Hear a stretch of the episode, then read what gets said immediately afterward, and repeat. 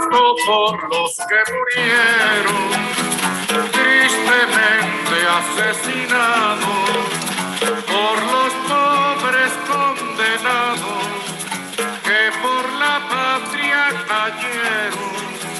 Canto por todos los muertos. Yo lucho y canto contra esta Pero hora. un buen son cubano, ¿te Bueno. pasó algo? Buenas noches, bienvenido al podcast de 12 Magníficos. Aquí, versión de los, de los qué, de los caídos, de los. Sí, sí, sí, sí, sí, sí. Ay, no, no, mira, este, ¿cómo están, muchachos? Todo bien. Eh, muy bien. Aquí con el señor Ricky Madruco, Luis Modesti, de la Chamón. Eh, bueno, vamos a empezar. Vamos a irnos rápido. Este, con, Con los, ca- con lo con los primero- caídos. con los caídos, vamos a ir con los caídos, el primer, con, el, con el primer caído esta semana. Eh, Ismael Romero. Eh, Ismael Romero. Ismael, ¿qué le pasó a Sí, Ismael? Pero si Ismael, yo lo vi ayer, lo más bien. yo no sé qué pasa con Ismael. Ismael ahí se tiró el rant este, en Twitter de que, de que él no es un, él no es un jugador de rol, que él es Ah, una estrella. ¿What? Exacto. Él no Ok. es un jugador de rol, que eres una estrella. A ver, mira, voy a citar aquí el tweet. Vamos a citar aquí el tweet. Yo soy una estrella y todos ustedes lo saben. No soy un jugador de rol.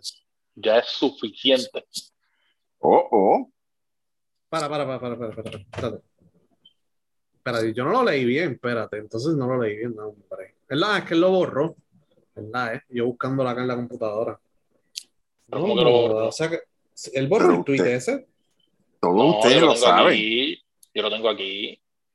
Sí, Pero todos ustedes lo saben, así mismo, todos ustedes lo saben. Sí, dice está aquí, dice aquí, este, yo soy una estrella y todos ustedes lo saben. Tú sabes no que yo, soy lo- un yo- jugador yo de lo compartí, yo lo compartí en par de chats y yo ni lo leí. Ahora, pues yo, yo no me acordaba haber leído que él dijo, ah, yo soy una estrella, porque muchacho. Si eso fue lo primero, así Sí, empezó. eso fue lo déjame enviarte Yo ahí, soy, sí, no, ya lo tengo, ya lo tengo. Yo soy una estrella y todos ustedes lo saben. No soy un jugador de rol, ya fue suficiente. Ok, ok, ok. Eso mismo, sí. Bye. No, pero fíjate, tú sabes lo que me dio gracia, que al principio Vaya. los fanáticos de Bayamón dijeron, eso no fue para nosotros, eso fue para Real Estelillo, mira. Real ¿Cómo Estelillo juega 34 minutos por juego, eso, y empe- está empezando todos los juegos. Si lo sacan es porque se metió en problema de falta o porque David lo, lo descansa un par de minutitos, pero por Real Estelino es. Sí, no, no, no. Y después, No, y va- va- y vamos. después se encendió, después se encendió y no, cámbienlo, que qué sé yo, un revolú en todo, todas las cuentas Sí, de Facebook vamos. y Twitter. Pero vamos, pero vamos entonces a lo primero, porque eh, eh, esto hay que dividirlo en dos partes. Está esa parte y lo que trajo después y lo que, y lo que está corriendo ahora. Básicamente son dos partes. Le pregunto a Ricky. ¿él es un jugador de rol o no? Porque nosotros lo hemos dicho aquí, siempre hemos dicho que es un jugador de rol. A lo mejor pues la gente que nos escucha a nosotros, pues volvemos, se le pegó el asunto del jugador de rol y allí en Bayamón, pues todo el mundo lo sabe. Pues, todo el mundo sabe que aquí todo el mundo, en Puerto Rico, los, la- la- lo que son los dirigentes y los que están allegados a los equipos, todo el mundo escucha este podcast. Pero, O ah, sea, la- eso, o sea, eh, eh, eso, eso viene de hace tiempo. Exacto, Ricky. Lo que pasa es que aquí, aquí, ver, en general, porque es la misma mierda. Aquí el fanático le gusta endiosar la mediocridad, esa es la realidad que hay aquí. Y por eso es que, que aquí, aquí viene cualquiera, cualquiera, cualquiera, cuando digo cualquiera es cualquiera. Y el año pasado lo vimos con, con Ángel Rodríguez. Ángel Rodríguez tuvo unos juegos bien buenos al principio y Sí. estaba siendo bien consistente en su juego. Entonces a alguien se le ocurrió decir, Ángel Rodríguez MVP. Eso más nadie se lo va a quitar. Y tuvieron como dos meses jodiendo con lo mismo. Y más nadie miró a más nadie. O sea, más na- na- nadie se fijó en, en qué juego estaba haciendo aquel allá, el otro acá, aquel. tal. Nadie miró a más nadie. No olvídate, ya Ángel Rodríguez, eso tiene nombre y apellido.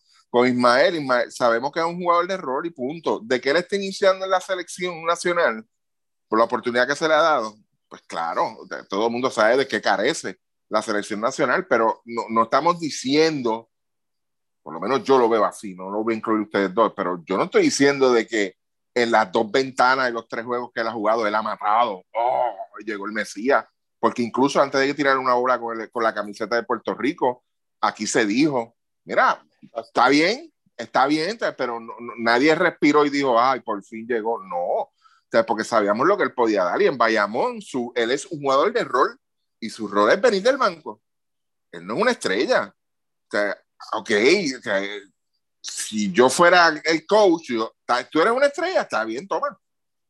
Lo pongo inicial, de 35 minutos por luego. Mira, el papá, a ver hasta dónde aguantas, de verdad.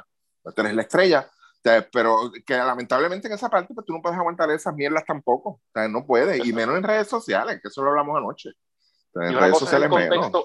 Y una cosa es el contexto en el que él lo trae, porque pues cualquiera puede decir, mira, ah, pero es que el jugador, él ha participado en los jugadores, en los juegos de estrella aquí en el BCN, que sea, Ujú. una cosa tiene que ver con la otra, porque el comentario lo estás haciendo de yo ser una estrella, o sea, de que yo soy, o sea, el contexto es de que aquí yo soy indispensable ya, aquí me Ajá. tienen que respetar, tú sabes, aquí tienen que estar, mira, mano, tú sabes, al final del día, o sea, hay jugadores que son mejores que tú, hay jugadores con más recursos y y volvemos, todo el mundo sabe, todo el mundo entiende de lo que él carece. O sea, yo creo que eso no es, este, no es sorpresa para nadie, que él- la- los problemas que él tiene en la ofensiva y los problemas que él tiene de estamina también.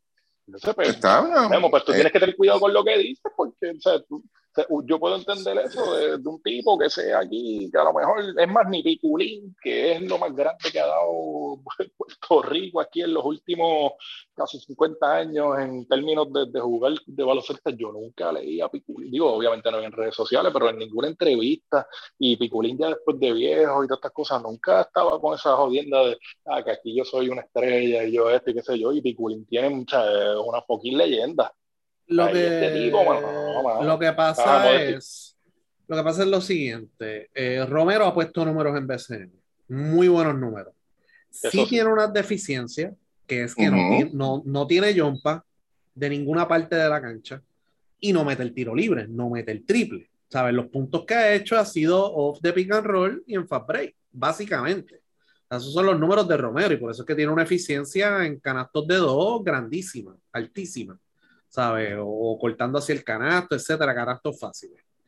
Dicho eso, lo que está pasando en el BCN es que ahora hay más dinero corriendo y él quiere asegurarse de hacer sus numeritos para pedirle eventual. Él firmó un multianual el año pasado, pero pedirle más a Bayamón y, ¿sabes? Asegurar el resto de su carrera. ¿Sabes? Por eso es que lo está haciendo. Si es una estrella o no, él puede poner números, pero tú no puedes concentrar la ofensiva en las manos de Romero. O sea, eso no va a pasar, eso. eso no es, o sea, eso no, no, es un buen jugador, o sea, es un jugador que se podría decir que es hasta espectacular con su habilidad atlética, ¿verdad? Pero tiene unas deficiencias y lamentablemente no ha mejorado para él decir, mira, ahora yo estoy a este nivel, yo trabajé esto, yo trabajé esto otro. Mira, como el mismo caso de Ramón Clemente, y no estoy hablando de Puerto Rico, estoy hablando cuando estaba en Argentina. Ramón Clemente no metía un canasto de afuera ni para el carajo. No lo metía cuando empezó su carrera profesional. Y él entendió que para él tener contratos consistentemente en ligas buenas, tenía que añadir un tiro a larga distancia. Lo trabajó y ese tiro a larga distancia le ha dado más años de carrera. Porque físicamente Ramón Clemente no es el mismo que vino con Mayagüez hace 10 No. años. Jamás y nunca. O sea, Ramón o sea, tiene problemas en la espalda, problemas en la rodilla. Le digo, mira, yo tengo que añadir el canasto de tres para poder tener más años de carrera y vivir de esto un poquito más de lo que se supone que yo viva de esto. Porque antes era un joseador, jugador atlético, hacía fuerza, brincaba bien alto para el rebote, bueno en el pick and roll, bla, bla, pero no tenía más nada en el lado ofensivo. Añadió la jompita a media distancia, el tirito de tres. De eso de Romero yo no lo estoy viendo. Y él domina esta liga y la liga de Nicaragua, que son las ligas que él ha jugado recientemente, por su capacidad atlética y que lo saben utilizar muy bien y ha tenido buenos point guard a su lado también. No podemos de- pa- dejar pasar que él ha tenido buenos point guard a su lado que lo han sabido utilizar en Bayamón y donde quiera que haya estado. Así que, tú sabes, yo entiendo que está además teniendo un contrato multianual, resuelve eso allá adentro, man. O sea, trata de Sí. resolverlo adentro, mira. Y mira, y si Nelson te dice, vas a venir del banco como quiera, no me, has- no me has convencido, tu trabajo para lo que se está pagando es para cumplir con tu rol en cancha y ganar un campeonato. Bayamón es una franquicia que está jugando para quedar campeona.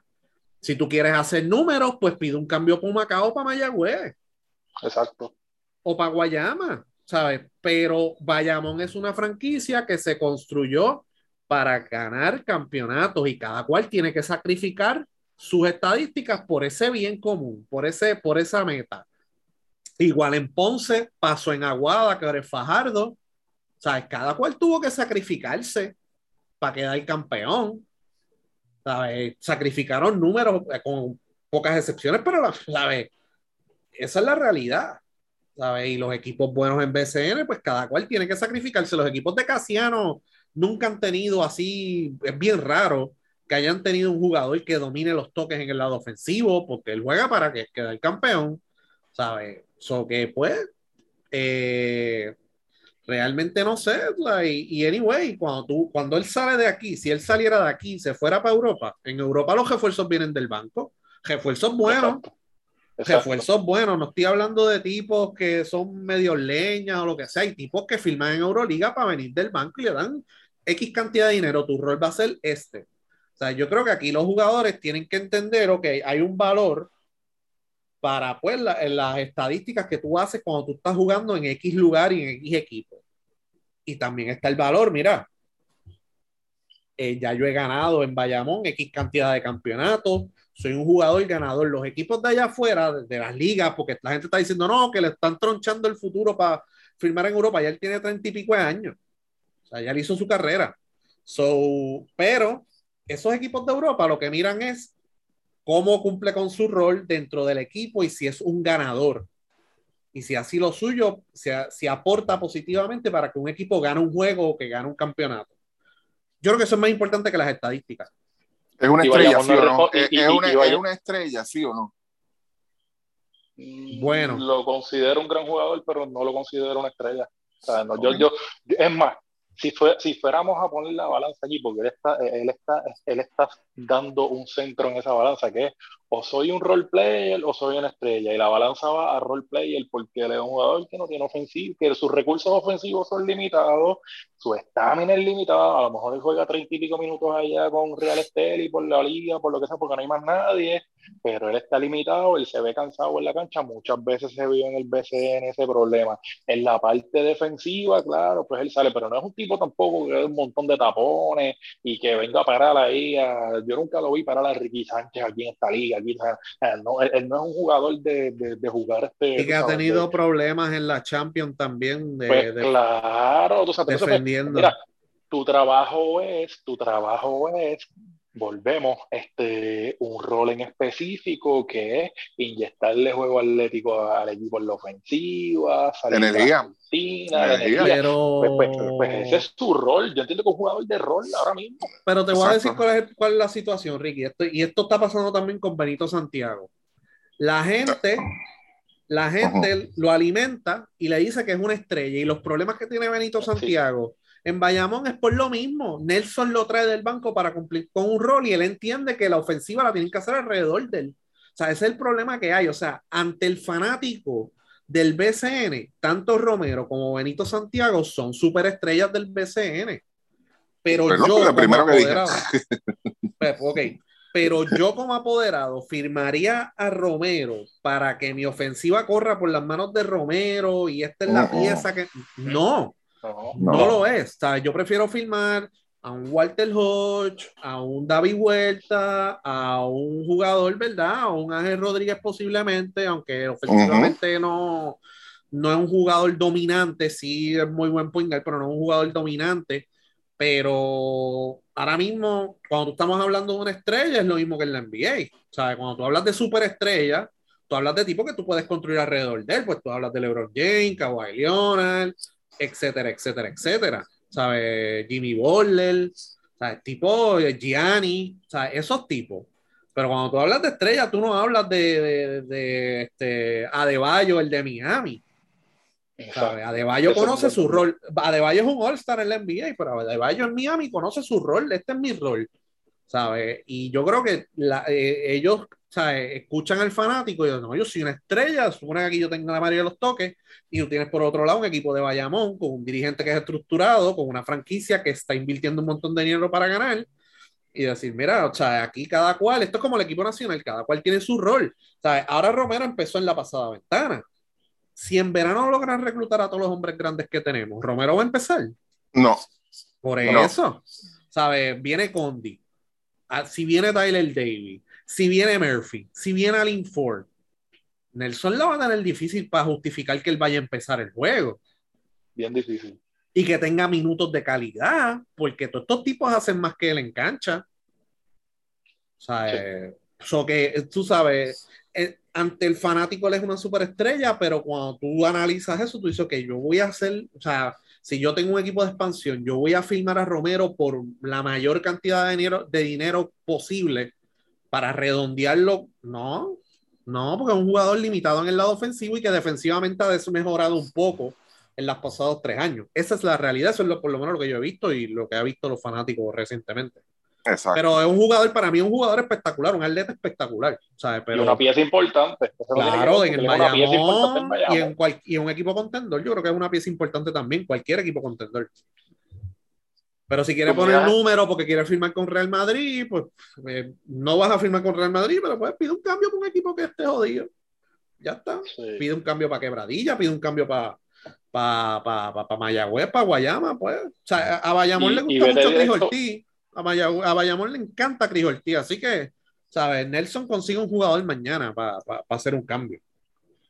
que y tú tienes, o sea, volvemos, vete al canal primero, vete directamente al canal y digo, mira, mano, yo pues me gustaría que pase esto, ustedes van a ayudarme a mí, ¿cuál va a ser mi rol? Ah, mira, este rol no me gusta, si tienes la oportunidad, mano, pues por favor me cambian porque yo lo que quiero es esto, yo como jugador. Sí. Mira, y ahí pues hacen Pero el- como el quiera, es que como quiera, la realidad, como quiera, está poniendo números, ¿sabes? Claro, Lo- Claro, lo- él, no entiende, él no entiende el valor, o sea, lo que está haciendo Nelson con él, al final del día, aunque él venga del banco, final, al final del día él coge un montón de minutos.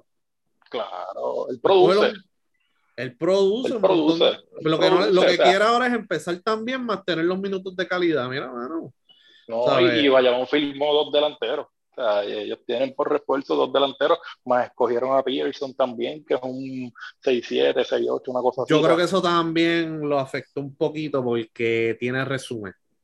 El Pues, señor tienes tiene tú tiene, tiene presión. bregar, Sí. Hay presión, bregar, hay presión, hay presión. y jugar. Sí, sí, sí. tú sabes, no, no hay de otra. Entonces, ok, vamos entonces a la segunda parte, que pues volvemos. Viene del mismo tema, pero tiene que ver con el manejo de las situaciones dentro de los equipos. Y es este asunto de las redes sociales, y se discutió ayer en el Space, gracias a los que compartieron en el Space, que es cómo la liga necesita este, meterse en este asunto de las redes sociales, porque no solo es la reacción de Romero, es la reacción de Yadiel, y tú sabes que Yadiel, dando el ejemplo en las redes sociales, no ha sido el mejor, pero entonces tú como liga, tú necesitas que los apoderados, que son los que representan la liga, que realmente son la liga también, tú necesitas que haya un control, o sea, que haya una disciplina dentro de eso, porque eso es una mala imagen dentro de todo, o sea, tú necesitas mantener ese, que, que todo se maneje profesional y no, y esta situación de Romero, más la situación que hubo este, con Walter Hodge también, que es un jugador con Yadiel, no demuestra profesionalismo, Ricky. Muy cierto. O sea, yo creo que la liga hace rato, o sea, yo creo que, que todo el mundo, bueno, me imagino que empezaron las empresas privadas primero y, y yo creo que cada club es una empresa empre- este, privada y la liga, o sea, la liga no es pública tampoco, o sea, y, y todos adoptaron una política en cuanto a redes, de, redes sociales. Al igual que aquí, se tardaron en tener una, en tener una política de, la conducta del comportamiento sobre la violencia. O yo creo que las redes sociales se debió haber atendido hace, años, porque el boom de las redes sociales no fue el año pasado ni durante la pandemia, es hace años ya. Sea, hace más de 10 años, incluso cuando en el 2005, 2004 estaban los foros, ya tú estás hablando de una red social, estás hablando de, de algo público que ya todo el mundo está viendo y se debió este, imponer una, una conducta, o sea, una política en cuanto a eso y no la hay, no existe, y es un problema grave porque, y nosotros yo creo que mencionamos la semana pasada el asunto de, de, de Yadier y, y Walter, eh, eso puede traer repercusiones, o sea, eh, y, y, los menos que van a sufrir las consecuencias son Yadier por un lado y es Walter como jugador. O sea, por, número uno, Yadier no va a estar aquí. Eso es lo primero, Yadier no va a estar en ninguna cancha aquí. Y lo más seguro, si para el All-Star Break viene, pues ahí es que lo vas a ver quizás una o dos veces. Y el All-Star en julio, tú sabes, la temporada termina en junio, así que, que es bien difícil que lo vean en una cancha. Walter Hodge como jugador pues va a sufrir la presión ¿no? que de los fanáticos, pero eso puede escalar, puede ir más allá porque ya lo de Walter Hodge primero fue contra, contra Ángel y después ahora con, con Yadiel, independientemente de quién haya iniciado. Y a mí lo que me preocupa son, e, es la, la, la, el efecto que tiene esto en la fanaticada. Y la fanaticada de Puerto Rico, en baloncesto especialmente, son bien apasionados en esa parte, son bien emocionales. Y y yo sé que ayer hablaban de, ah, que ese juego inaugural, que ese estilo otro. Mira, no. O sea, la razón que mencionó Luismo de le dan a los, a los apoderados, mira, esa es la realidad. El juego inaugural, va a ir todo el mundo. Olvídate de eso. Pongas a quien tú, a quien tú pongas. Pero empezar con un juego así como Arecibo y Bayamón, yo creo que nos pueda, aunque son dos divisiones, yo lo que van a jugar son dos veces nada más en este año. O sea, e, e, e, es como que darle rienda suelta a, a, a algo o sea, que yo entiendo y creo y estoy casi convencido que no es lo que quiere la liga.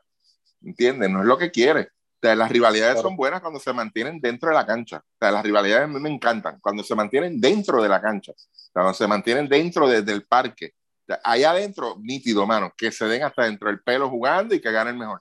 Pero cuando ya trasciende todo eso, mano, y empieza la, la tiradera y las redes sociales, que es el punto de, de, de lo que estamos hablando, o sea, la liga tiene que tomar acción y es ya. O sea, y si no lo ha hecho, mira, tiene que, que aprovechar, aprovechar ahora, antes de que empiece, y boom, soltar la política. Mira, está, esta es la nueva política. Es que esta es la nueva liga y pues le ríen las gracias a eso y lo ven como algo positivo no. por la pauta y los números y esa cosa. Eso que ese es el nuevo SN.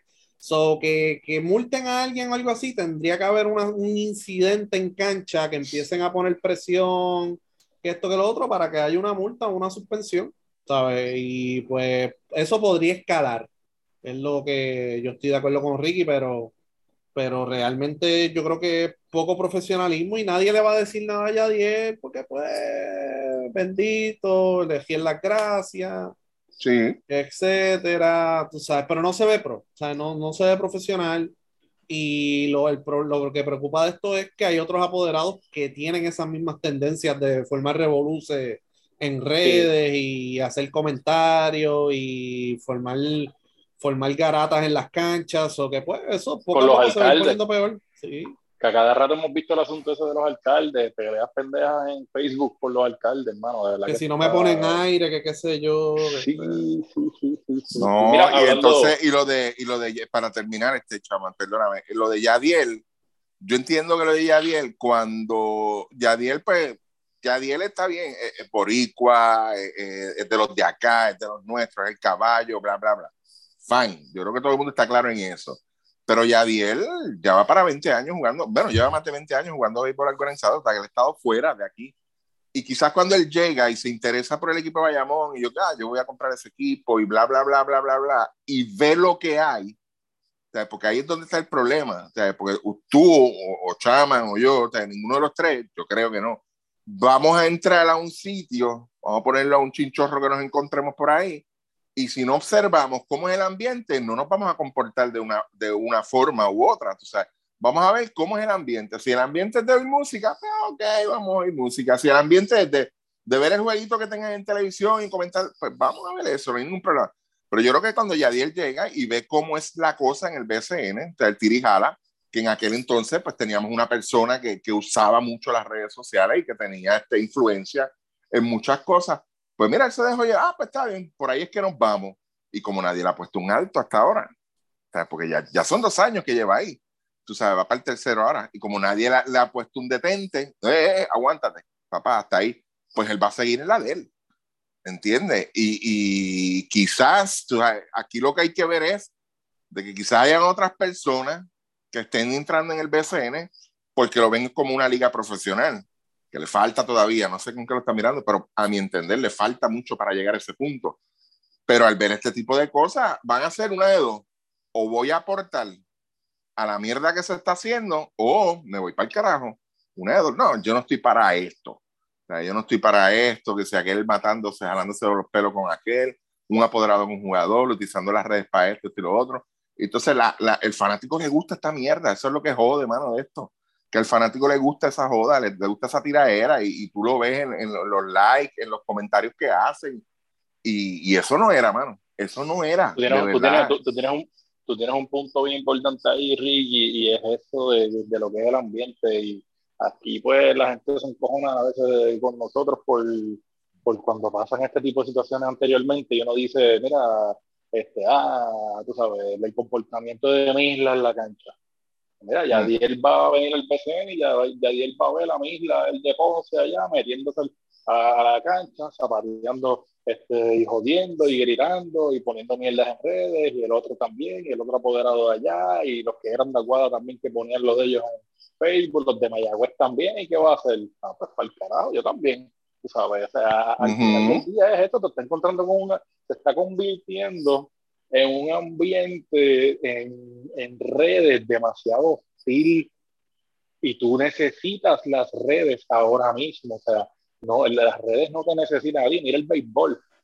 El béisbol no se habla casi un carajo de, de- de lo que son los, los, los equipos doble A, aunque se meta gente ahí en Sidra, en Comerío, y se llene el la gente no habla de eso en redes, y si no habla de eso en redes, no vas a tener de dónde sacar, sea, y a la gente le gusta también entretenerse y toda esta cosa, no todo el tiempo es este, actitud de lucha libre, porque eso es lo que hay, y a veces el BCN es una actitud cultura de lucha libre, no, aquí, qué sé yo, y vamos allí, vamos a acabar, y vamos a matar, y qué sé yo, qué carajo, es esa mierda, tú sabes, tú tienes que controlar eso, está chévere, para alguna ocasión que otra que tú quieras a lo mejor, tú sabes, entrar en ese debate, pero tú no ves los equipos de NBA, tú no ves los equipos de, de Grandes Ligas entrando en eso, tú ves los jugadores quizás, pues mira, ah, pues se encojonó George con Correa, se encojonó este con el otro, qué sé yo, se robaron señales, esta cosa, pero no están con, o sea, los dueños, los apoderados, los encargados de la liga tienen que dar un ejemplo. Y no, yo Mm. veo que eso no lo están haciendo aquí. Exacto. Eh, este, vamos a, ya que estábamos, mencionaste lo de los aires, esta semana salió la prensa, entiendo que fue el vocero, lo que lo puso, no estoy seguro, que hubo, pues, que en Arecibo, pues, no están funcionando los aires, el alcalde, pues, comentó que, pues, todavía están esperando un dinero de FEMA para arreglar el tema de los aires y han resuelto con chillers, el tema aquí es bastante complejo, no es un tema nuevo, esto es algo que casi todos los equipos de BCN han tenido que bregar con eso después de- del huracán este, María. Y Modesti lo comentó en el Space ayer también. Y hay un tema aquí de, de, de- de que realmente, pues, eh, antes, en la situación en Puerto Rico, volvemos, eh, eh, ante- anteriormente, pues, FEMA ha dado el dinero al momento, en este caso, pues hay que esperar un reembolso y eso, por el tema aquí que hemos tenido también de corrupción, de robarse fondos y, y todo ese tipo de cosas que pues sucede esto, Modesti.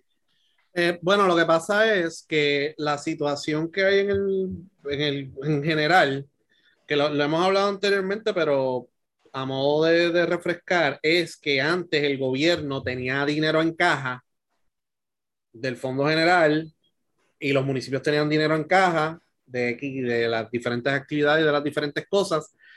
Eh, se rompía algo cuando venía un huracán, lo arreglaban y FEMA te reembolsa más adelante. Ahora no había dinero en caja, ¿verdad? Porque el gobierno lleva años en quiebra. El dinero que había en caja recientemente era por las ayudas federales, no era por otra cosa. Pero esas ayudas federales se tardan en desembolsar, ¿sabes? Estamos a cinco años de María casi y todavía no han desembolsado el dinero del aire acondicionado, que lo más seguro lo pusieron en la reclamación. Y que realmente el Petaca nunca ha tenido un buen aire acondicionado. O sea, eh, desde que inauguraron la cancha, esa cancha nunca ha tenido un buen aire. Siempre ha habido un revolú con eso. Y eso no es prioridad tampoco, o sea, eso no es prioridad. Sí, pero está en la la reclamación. gente. O sea, si el municipio Sí. hubiese tenido el dinero, lo arreglaba y el- venía el dinero de FEMA más adelante. La- el problema que hay ahora mismo en Arecibo es que eh, hay una subasta que están haciendo. Ahí hubo tres propuestas. Una de ellas es de, pues, de los mismos capitanes de Arecibo. Hay otro que era de Josué Vega, que administró el policía en el 2008, que hubo problemas con él, porque yo me acuerdo. Y no sé quién es el otro grupo. El alcalde dijo que el pasado lunes iba a anunciar quién ganó la subasta. Todavía no lo han hecho. Entonces, ¿cómo entonces tú como franquicia vas a hacer entonces eventualmente o el municipio que no tiene chavo la gestión de alquilar los chiles, bla, bla, bla, en lo que resuelve? Y ya el alcalde dijo que él va a resolver eso después que se acabe la temporada.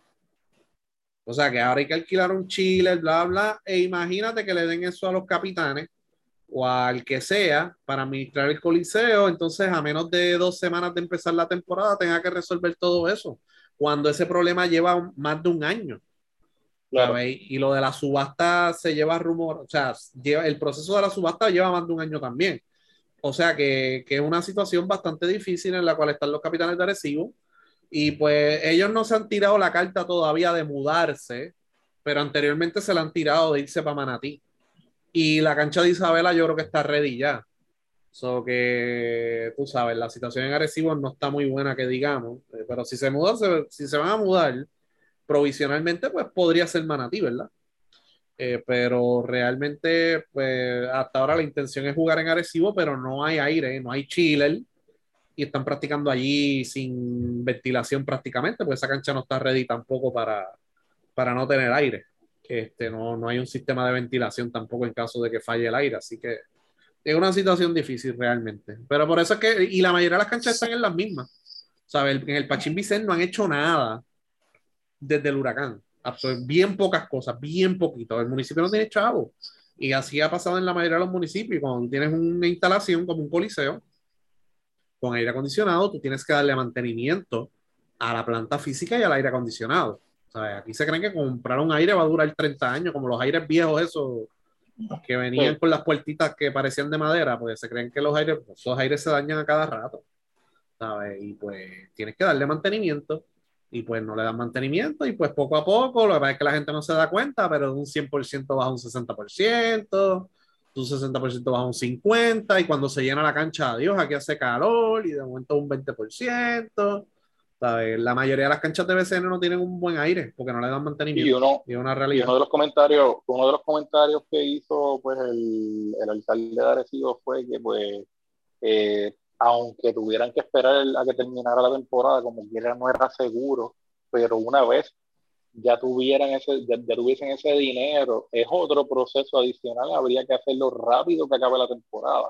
O sea, que estamos hablando de que es un tema de, de, de que se puede afectar hasta la próxima temporada y, Sí. y en este caso, el alquiler de esos chiles, digo, yo, volvemos, yo, la cantidad de, de lo que es, no, no sé, pero yo veo que aquí el juego es tratar de que, de que el alcalde me, me compre el chile también, tú sabes. Sí, Ah, lo el alquiler era-.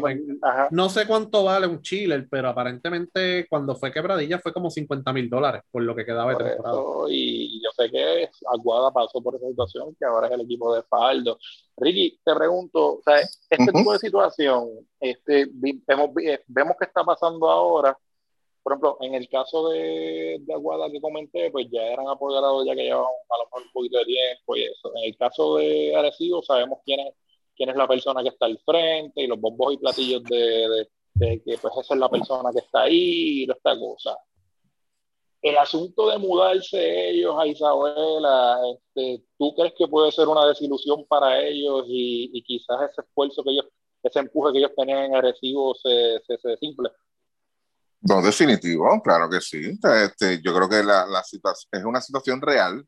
Yo vi un par de fotos de lo que estaba pasando en Arecibo y es triste porque, lo, lo- número uno, el problema que hay de ventilación, los abanicos que están usando no son los adecuados. A, los que están escuchando que tienen este conexiones con Arecibo, si van a un agrocentro consiguen abanicos que son para ganado y, y animales y graneros, ¿ok? Que son grandes, enormes, que es para eso mismo no vas a poner un abanico pequeño ahí que lo que te va es a, a secar el, el sudor de la, de la pantorrilla.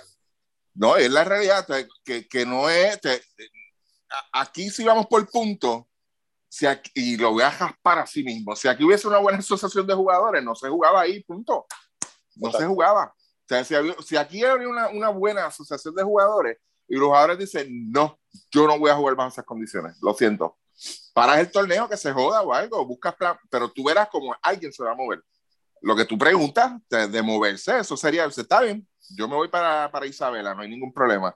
¡Pup! Por ahí mismo, cuando esté en el trailer, mudando el equipo para Isabela, ahí detrás le voy a poner un se vende bien grande. Se lo voy a poner, tú sabes, porque yo- le- mi idea es jugar en Arecibo, o sea, yo como dueño del equipo, claro está. Mi idea es jugar a Arecibo, a mí la plaza que me interesa es Arecibo, pero alguien tiene que tomar está allí. acción con esto. ¿Ah? Sí, que el dinero donde está para ellos es en Arecibo. No, y que en que esa es una cancha- franquicia que se mueve la gente. En Es esa lo que caben son 3.000 nada más en la de Isabela. So que, pues, no es lo mismo. Sí, no no, es lo pero como mismo. que era- aunque sea Manatí, que es una mejor cancha, etcétera, tampoco es lo mismo. No es lo Exacto, mismo. a llegar Entonces, tú, no- entonces tú, tú, tú te vas a encontrar en otra encrucijada de que espérate, yo voy a mudar el equipo de Arecibo, los capitanes me los voy a traer para acá provisionalmente. Si te lo traes provisional, tu temporada va a ser un fracaso. Nadie te va a ir a la cancha, a menos los, más que los que bajen de Arecibo acá. Si dices, pues está bien, tienes que- vamos a empezar desde cero allá en Isabel o Manatí, whatever. Tienes que empezar eso mismo, empezar desde cero con un equipo campeón. Tú sabes, es, es triste, tú sabes, es lamentable lo que está pasando, pero son cosas que yo entiendo que, que en un momento dado, la primera es lo que dijo Luis, falta de mantenimiento. Si tú no le das mantenimiento a esto, se jodió. ¿Entiendes? Los vehículos del gobierno, ¿qué carajo es lo que le pasa que ya todos los cuatro años los ves jonqueados? No le das mantenimiento. Los mismos aires, todo, no le das mantenimiento. Porque usted no ve que las empresas privadas tienen ese problema. ¿Cuántas veces están en una oficina privada, un hospital que sea privado o algo? Ah, tenemos problemas con el aire. ¿Qué pasa? No se le da mantenimiento. No, eso nunca pasa. ¿Entiendes? Pero cuando es del gobierno, ah, que se No, jode que el aire. el, Petaca tiene unas calderas de aire gigantescas. O sea, las que tienen en los hospitales o que tenían, Ujú. que tú tienes que saber de eso, las hay Sí. en el Petaca. Yo vi esas calderas y yo, ¿qué carajo es esto? Todavía usan eso. O sea, que eso no es fácil. eh, no es fácil.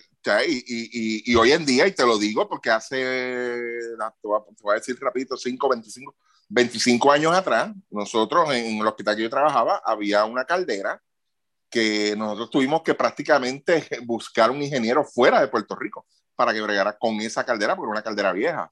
¿Entiendes? Entonces, y, y- pero había que bregar. Después, no, después ellos, lo, lo Chile, después unos ablandadores para tratamiento de agua y todo. Todo, todo, todo se renovó. Pero en este caso, tú sabes, es falta de mantenimiento y tener visión, tú sabes, porque ya, y de hecho, yo no sé, Luis, tú me corriges, pero eso es un reglamento que está establecido. Las canchas tienen que tener aire acondicionado. Desde hace casi 20 años. Hace 20 años. Tú no, sabes pero que tú es- hablas de la asociación de jugadores, realmente es la liga que la que aprueba la cancha. Si la liga la aprueba, ahí es que entra la asociación. O sea, se supone que la liga sea el primer filtro. Exacto, eh, no, y es- pero ellos son los primeros que se tienen que quejar. Bueno, aquí, bueno, nosotros vivimos una situación similar a esta en Santo Domingo cuando el juego que perdimos con Trinidad Tobago. ¿Qué pasaba en esa cancha? No había aire. ¿Se acuerdan o no? Así que tiraron los tubos, lo que ellos estaban Tirar los tubos, que tuvo que venir, creo que fue el ejército o algo, a tirar algo ahí para que hubiera tubos este- con Chile, sí. con Chile, porque no había aire. Pero ¿cuál fue el feedback de los jugadores? No querían jugar, no se, no se querían arriesgar. Ujú. ¿Entiendes? Ellos, ellos mismos Ahí decían. habían jugadores de NBA. habían jugadores de NBA y ellos mismos, no, no, estas condiciones no. ¿Entiendes? Y aquí tienen que ir por esa misma línea. Digo, todavía no ha habido un juego en Arecibo. O sea, lo- la parte buena de todo esto es que quedan 24 días para la inauguración. La parte mala es que nosotros sabemos que no van a hacer un carajo. ¿Entiendes? Porque ya ellos dijeron cuál es el problema y cuál es el- la solución de eso. Y lamentablemente no es algo que lo vas a hacer la semana que viene. No. Como dice Chama, después que termine la temporada, Ahora, si los jugadores dicen no, no y no, Sí. ¿entiendes? Pues es no, es no. Tienes que hacer algo y punto. ¿Entiendes? O sea, Sí, eh, antes- eh, está fuerte. El asunto es más serio de lo que, la- de lo que mucha gente cree. verdad. Claro.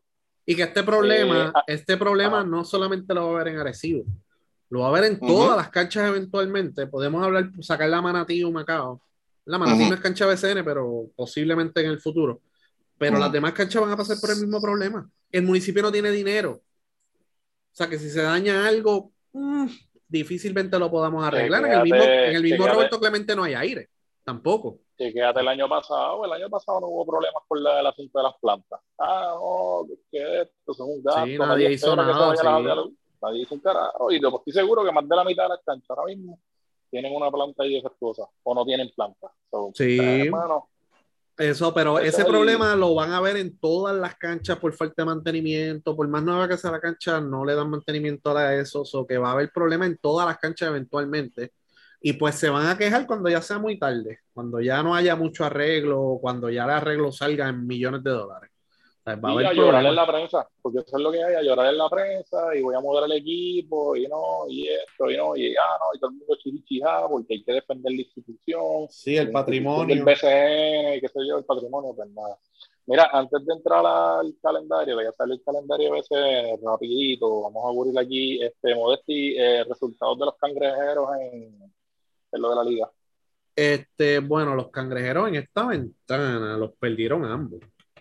Sí. Este, así que yo creo que han perdido tres corridos. No, no, no, no han perdido tres No. corridos porque ellos perdieron con este Lee en la ventana pasada, pero Le dieron una Este- pela después a Edmonton. ajá, le dieron una pela a Edmonton, pero los últimos dos juegos, vamos a los resultados, ellos perdieron ambos juegos, fue pues el debut de Iván Ríos como dirigente. Eh, perdieron 9-3-8-7 contra Stingers y 9-6-8-3 contra Real Estelí, terminan con marca de 3 y 3. Falta ver el resultado de Stingers y Real Estelí, eh, pero por lo menos Stingers la tiene bien difícil porque tiene que ganar por 47 para eliminar a Real Estelí, así que Cangrejero y Real Estelí van a ser los dos que van a pasar del grupo y van a cruzar contra Sao Paulo, que tiene marca de 6 y 0, el que quede segundo en el grupo de Cangrejero, y Quinza, que es el segundo con 2 y 4. Así que Real Estelí, como quiera, tiene algo por qué jugar. O sea, necesita terminar primero.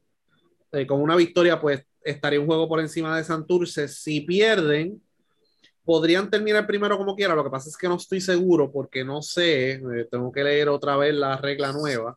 En el macheo entre ellos, Real Estelí gana una serie 2 a 1. Así que entiendo que quedarían primero como quiera. Pero. Quedan primero. Digo, eso es lo que yo entiendo. Eso exacto, pero este, como hubo un cambio en esa definición de cómo se ven los grupos, pues vamos a ver. Eh, pero por ahora, este, el que, que termine primero en el grupo va a jugar contra Quimsa, el que termine segundo va a jugar contra Sao Paulo, que es el único equipo invicto en esta competencia. Así que en el Final Sí. 8, y el Final 8 se va a jugar el 6, 7 y 9 de abril y San Juan está entre los candidatos para hacer sede. Así que va- podría ser bien Ok. interesante ver un juego de Roberto Clemente y la inauguración del BCR en Carolina. Y ya lo, el resto de los juegos que tocan, pues ya sería con el equipo completo de los cangrejeros, sin, sin los refuerzos de otros equipos de BCN. Sí, Eh, porque ese- es esa misma semana.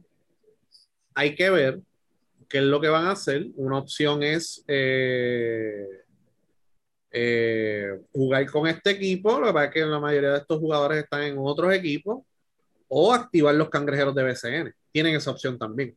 Claro. para jugar. Pero lo más probable, lo que vaya a pasar, no creo que Santurce juegue el 9 de abril, realmente. No creo que llegue. No Ahora, llega. se, se complica la cosa si los mandan para Brasil o para Argentina. Ok, Ahí se complica porque tú pierdes un par de días en el viaje. Cierto. Y si ganas, si ganas el Final 8 y el Final 4, juegas la final y Santurce inaugura el 11 en su casa también. Es un vuelito que es bastante largo, o sea que va a ser interesante esa dinámica, pero lo más probable lo que va a pasar es que, pues, si es en Puerto Rico, pues a lo mejor pueden usar el, más o menos el mismo equipo que tienen ahora, más Barea y traer otros refuerzos de los refuerzos que tienen BCN, o traer los cangrejeros de verdad. Los que el roster de BCN jugar esa final. Pero tienen los dedos cruzados que es en San Juan.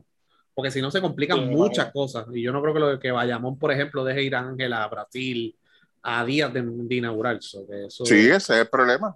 Ese Sí. es el problema que hay. Muchos y San jugadores. Germán tiene a Moni, y etcétera. Y, y otro problema es el Real Estelí. Real Estelí ya clasificó. Sí. Ahí tienes dos jugadores del- de la rotación de Bayamón. Clave. Tienes el point guard de Ponce. Tienes a Renaldo Bowman que está en Guaynabo, ¿sabes? Este, el atraso de, de la final Ponce. va a crear problemas. Tienes a, a de, a de Jesús. Sí, el point guard de Ponce de Jesús. Ujú. So que vamos a ver cómo se da eso. Así que yo creo que pa- pa- Claro. al BCN le conviene que eso sea en San Juan. Realmente. Sí. Realmente. Mira, mañana, mañana empieza también pues, el torneo este, del NCAA Tournament, que es para sacar el campeón. Chaman, este, antes de que vayas a eso, permítame hacer un comentario de la, de la Champions League, de la Basketball Ah, pues dale, Champions sí. League. sí, sí. Es rapidito. Este, ayer escuché muchos fanáticos del mismo Santurce del baloncesto decir que eso no vale nada, que si que eso no vale la pena ni seguirlo. Este, Hasta que ganen. Hasta que ganen es lo primero y lo Exacto, segundo, exacto. de verdad, eso dicta mucho de la mente del fanático aquí en Puerto Rico. Lamentable, de verdad, lamentable. Bueno, lo que, ayer- lo que pasa es que aquí no hay costumbre de hacer torneos intra, entre clubes como No. es en Europa. O sea, eh, Pero, eso- pero esa costumbre la hay en Sudamérica, pero aquí no la hay.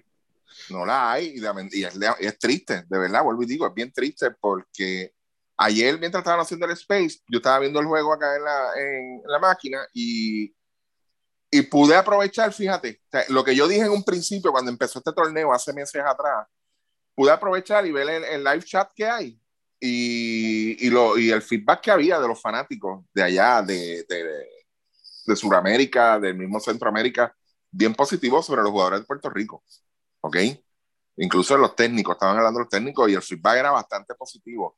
Y como siempre he dicho, de verdad, eh, eh, esta liga a veces se convierte, si lo ves con buenos ojos, en una liga de oportunidades. De verdad. Y tanto el BSN como la misma federación siempre salen jodidos en eso, cuando tienen oportunidades y no las aprovechan. De Eh, yo creo, y, y este podcast es el único que habla de esa liga porque este no es el equipo Santurce, por eso son los jugadores del equipo nacional. Y Ujú. están jugando, aunque este grupo no es la gran cosa, si cruzan con Sao Paulo, estás cruzando contra la mitad del equipo de Brasil que te enfrentas en la próxima ventana. Que yo quiero verlo. Sinceramente. En la, yo en la- yo en la segunda resultado. ronda nosotros vamos a cruzar con Brasil en la próxima ronda de ventana. No es la de julio, porque ahí es que acaba el grupo de nosotros, de la ventana agosto. de Puerto Rico. En, En el de agosto. agosto vamos a cruzar con Brasil y en América vamos a jugar con Brasil. Esa es la y- importancia de esto. Ahora, en lo que haya conseguido Santurce como club es una cosa, pero como quiera, que nosotros hemos hablado de ser el equipo nacional, ese equipo nacional, pues sí, mira, hay muchos jugadores del equipo nacional, los jugadores que quieren en el equipo nacional, como Ángel Rodríguez, y están chocando con, que van a chocar ahora en el Final Eight con tipos que juegan internacional, con tipos de Argentina o con tipos de Brasil. Y esos son los que vamos a ver más abajo, si queremos clasificar al Mundial. Esa es la importancia. O sea, ahora los clubes de aquí deberían, para medirse mejor, llevar su equipo como es. Y si hay que pagarle Exacto. más, se le paga más a los jugadores. Pero ahí es que tú te puedes medir y tú decir, no, nosotros somos el cuarto mejor equipo de América y aquí, Exacto. y aquí están los Claro. resultados. Y el BCN es una muy buena liga. ¿Sabes? Pero como quiera, se llevaron, ese equipo no es el de Santurce, perfecto. Esos son jugadores que están en las ventanas y que han estado en las ventanas, todos ellos. So que, No, pues, y- y- es una y- oportunidad para seguir chocando porque el equipo nacional no foguea. El equipo nacional no foguea ni en verano. So que esto, pues, básicamente Santurce le está haciendo un favor a la federación y a Nelson.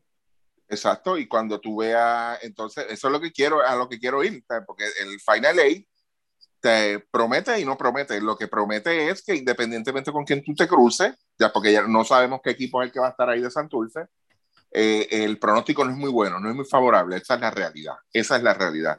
Independientemente sea Quimsa o sea Sao Paulo. Y, y eso es lo que yo quiero ver, tú sabes. Un, tú vas a, a, a cuántas, a 80, 85 millas y te estrellas contra una pared. ¡Boom! Eso es lo que yo quiero. Para que entonces se llenen la boca aquí diciendo. Pero de ahí a, a decir eso no vale nada, porque sinceramente el, el- el comentario como que, vuelvo y digo, para mí, a mi entender, esta es mi opinión, dicta mucho a veces de la mentalidad del fanático en general aquí en Puerto Rico, de verdad.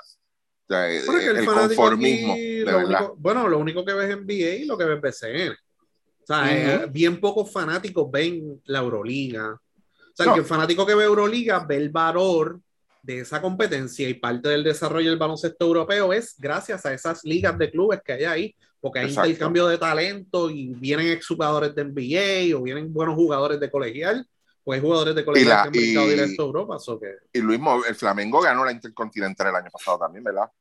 ¿O no? ah, yo creo que sí. No me O acuerdo. sea, ya, ya, yo creo que llaman dos veces. Que un equipo de América Sí. vence al club de allá. Sí. O sea, Otra No. cosa, otra cosa es que capturar el interés del fanático es responsabilidad también del equipo y si el equipo Sí. pues no, no hace mucho esfuerzo en esa línea y pues tú ves que este, páginas como nosotros en Twitter y otras páginas pues le dan más importancia y están más pendientes a eso que los mismos, que las mismas cuentas de los equipos, pues tú, pues mira, pues realmente pues eso es lo que Es que la misma cuenta de FIBA, nosotros pusimos el itinerario antes que la cuenta de FIBA. Eso O sea, si tú no le das, si tú como institución no le das importancia tampoco, pues hermano, que vamos a hacer? Exacto, eso es responsable. es Yo creía, responsabilidad de hecho, en la- responsabilidad del equipo. Pero la- ¿a quién representa Cangrejero de Santurce? En, en- vamos a hablar claro. ¿A quién representa el este Cangrejero de Santurce en este torneo? Bueno, el club que está representando A la el liga. BCN, sí. Y al BCN, porque eso es lo que mencionan. Te lo mencionan con nombre y apellido. El equipo Sí, el representante del BCN no baloncesto le da superior ningún tipo de nacional importancia, sí, sí. y ellos no le han dado ninguna importancia. Ningún tipo de No pero, pero lo que pero la, la, la la penúltima ventana de la Champions, yo me acuerdo que yo empecé a llamar y escribir, yo dije, mira, esa ventana se va a dar, porque esa era la que iba a ser en Puerto Rico. Y no fue Sí, como me hasta acuerdo, me tres- como hasta tres o cuatro días antes que me dijeron, si eso va, vamos para Nicaragua. Y yo, pero nadie, nadie ha puesto nada, ni de Santurce ni de FIBA No. de que eso va. El Entonces me tuve que meter a la cuenta de Real Estelí. Real Estelí le estaba dando promo porque tenía que vender taquilla. ¿Sabes? Pero los de nada más nadie estaba dando importancia. Y yo, eh, a diablo. O sea, pues déjame poner el schedule. ¿Sabes? Pero, ¿sabes? Pues, hermano, no sé, de verdad. No sé, hay un montón de cosas que hay que mejorar. Y la Champions también tiene que mejorar en la promoción y eso, porque no, nadie le está dando. Sí, no, porque, porque, porque que no le importe, qué sé yo, a los fanáticos de Ponce, a los fanáticos de Mayagüez, a los fanáticos de Recibo, que no le Se importe puede Santurce, entender. pues, pues eso se puede entender. Pero los mismos fanáticos de ese equipo Santurce que se abonan allí, eso para mí es un red flag, eso es un problema. Porque no Ujú. estás llegando a, tu, a, a- a tus fanáticos, no, no, no hay manera de, de, de montarlos, no, no los están montando en esa, en esa guagua. Y, y volvemos, se vuelve entonces una inversión este, nula, porque, y nosotros lo dijimos aquí, y, yo creo que también es parte del tema, o sea, aquí llevar, se llevaron a Santurce también, un equipo que no, no fue ni a, ni a la semifinal aquí en Puerto Rico, tú sabes, que tampoco era para esperar mucho. O sea, y, y el fanático de Santurce se quedó con esa desilusión de, de, de- de que esperaban más del equipo. Y pues, eso es parte del, del, del Pero ahora también. tienen buen equipo en BCN. Vamos a ver si se da. Vamos a ver si se mejor. Mira, vamos entonces rapidito a los boricuas en la NCAA y en el torneo Modesti que tienes por ahí. Sé que hay cuatro juegos ma- cuatro juegos que hay puertorriqueños, este, por lo menos mañana, pero hay más en el resto de la. Pues mira, este, hay uno. Sí, déjame contar los juegos otra vez porque después se, se pican los de allá. Este, uno, dos, tres, cuatro, cinco. Este, ok, Yo tengo, tengo intriga, tengo intriga de quiénes son los de allá. Dale, sigue. sí. El Estel Quiñones de Memphis no eh, eh, es Dominico Boricua. Es un shooting guard de 6'5. A lo mejor no representa a Puerto Rico, pues ya está representando a Dominicana en las categorías ¿verdad? juveniles, pero podría jugar BCN. Y es un guard de 6'5 y está en la Universidad de Memphis. Y juega el jueves a la 1 y 45 contra Boise State. Ese juego va por TNT. Sakai Ziegler de Tennessee juega contra Longwood a las 2 y 45 por CBS. He visto varios brackets y tienen muchos a Tennessee en el Final Four. Eso sería una sorpresa, así que pendiente a ese equipo. Y a Sakai Ziegler que está ahí. A las 2 y 45 por CBS el jueves. Julian Stroder de Gonzaga juega a las 4 y cuarto del jueves contra Georgia State por TNT. Eh, Matthew Lee, que es el hijo de Butch Lee, y Daryl Banks juegan de St. Peter's, que fue una sorpresa que entrara al NCAA Tournament, juegan contra Kentucky a las 7 de la noche por CBS. Enrique Freeman, que es un delantero de 6'7, 6'8, que está jugando muy bien en Akron, junto a Mickey Wynn, que también es nuyo, están jugando en la Universidad de Akron, juegan contra UCLA, que es uno de los favoritos, a las 9 y 50 de la noche por TBS. Mañana. Eso es Hoy, el jueves. Bueno, sí, los que están escuchando, la mayoría nos van a escuchar el jueves. Así que esos son los juegos del jueves. El viernes juega Yacé Febre de Texas, hijo de Orlando Febre, es un alero de 6-5, a las 4 y 30 por TBS contra Virginia Tech. Que Virginia Tech es otro de los equipos que, que- que tienen altas expectativas para ellos. Los Bori Fighting Illini, eh, Tren Fraser, Alfonso Plomer, André Curvelo y Ramses Meléndez juegan a las 6 y 50 de la noche el viernes por TNT contra Chattanooga. Hay muy buena oportunidad porque Illinois pues, fue uno de los equipos que los eliminaron temprano. Había gente que los tenía en el Final Four y se eliminaron temprano, así que pendiente a eso. Tori San Antonio juega para Cal State Fullerton. Tori San Antonio jugó con la selección juvenil. Juega contra Sorpresa Duke. también. Perdón. Sorpresa de ellos también. nadie Sí, Cal. State Fullerton. Juega contra Duke a las 7 de la noche por CBS. Y George Condit con Iowa State, que es otra sorpresa porque Iowa State no ganó ningún juego el año pasado y este año Sí. clasificaron al torneo a las 7 y 20 de la noche del viernes por TBS contra LSU. Así que esos son los boricuas que están en el NCAA Tournament, gracias a Pool Basket que hizo el listado de todos los jugadores. Hoy puso el calendario, ¿verdad? Para el jueves y me imagino que el jueves pondrá el calendario del viernes. Así que sigan la cuenta de Pool Basket para más información de, de, de los boricuas que están en el exterior. Anunciaron, en otra nota también acá, anunciaron los centroamericanos, este, los centroamericanos anunciaron que vuelve el, la modalidad del 3 para 3. vamos a estar entonces ahí también, anunciaron esto. Sí, va a haber baloncesto y va a haber 3x3.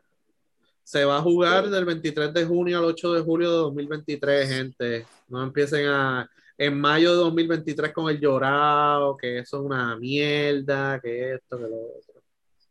Sí, no, favoritos para el oro realmente. O sea, Puerto Rico es uno de los mejores equipos este, eh, a nivel mundial del 3 para 3. Eso no es nada nuevo y pues se espera entonces pues, una buena participación y que estemos ahí luchando por la medalla de oro. También es fin de mes, hay algo, ¿verdad? En Dubái, este, pero ese es de, los de los clubes, del equipo de San Juan.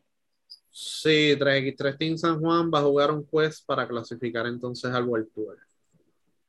Y mientras más jueguen, ellos estuvieron en, el- en los mejores, eh, 12, del, estuvieron en la final de, de- de- del año pasado en Abu Dhabi. La final fue en Abu Dhabi, no me acuerdo, yo creo que sí. Sí, fue en Abu Dhabi. Este, y entonces pues van a competir. No sé, eh, no he hablado con Oscar a ver si eh, cómo, cuál es el plan de este año realmente, pero lo que había dicho en el podcast anteriormente era que iban a, o sea, esta próxima temporada, obviamente tenían la, la- la expectativa de ganar el torneo, que no se logró, pero este año pues quieren jugar lo más posible para tener la mayor cantidad de puntos para entonces asegurar nuevamente el pase a la final. Eso es todo. Así que Mira, ellos no solamente de- van a jugar el Quest, sino que los van a invitar también a otros torneos y, pues, y por mérito también por haber ganado. So que va- hay muchas formas, pero mientras más jueguen, más puntos ganan. Y eso es importante para el ranking. Y hablando, y hablando de Oscar, este, eh, buen feedback, por lo menos de, de las personas que pues, siempre nos siguen en el podcast sobre lo que comentó Oscar de, del tema de, los de los travel teams. Sí, hubo otro tipo de feedback allá en Facebook de gente en Chisma y, y de gente este, tirando puños al aire, pero pues realmente no le quiero dar mucho color a eso tampoco. Lo importante es que yo creo que eh, lo que dijo Oscar llegó a muchos oídos que realmente pues están ahí, les, interesa pues que, que las cosas mejoren y que, y que se haga algo por lo que es la juventud y yo creo que ahí es, esa es la parte importante y yo creo que, que, lo, lo recibimos por lo menos de esa misma manera, por lo menos nosotros en, en Twitter. Este, Este, sí, ¿no? Y, y no han contestado las preguntas. So que pues, Exacto, ellos, no, cuando ustedes cojan, comparen, escuchen el podcast, comparen las redes y ellos pues están como nenes de intermedia, chismeando, tirando puños al aire, tirando indirecto y nosotros pues nos mantenemos tranquilos. ¿sabes? Esa es la Seguro. realidad. La diferencia es nosotros no nos hacemos pasar por el equipo nacional. Nosotros no hablamos mierda de los nuyos en redes sociales para después estárselo mamando para que jueguen para mi equipo en los, las mierdas de torneo esas. Así que pues, ¿sabes? nosotros nos mantenemos tranquilos. ¿sabes? Y los micrófonos están abiertos, pero como no pueden aguantar un debate, pues no tienen, no tienen para eso, porque ellos se creen que todo lo que hacen lo hacen bien, pues allá ustedes. Definitivamente no, no, no han contestado las preguntas, no las van a contestar, de verdad. Sí. Este, yo ayer por, por fin pude ver algo este, y no me dijeron nada, de verdad.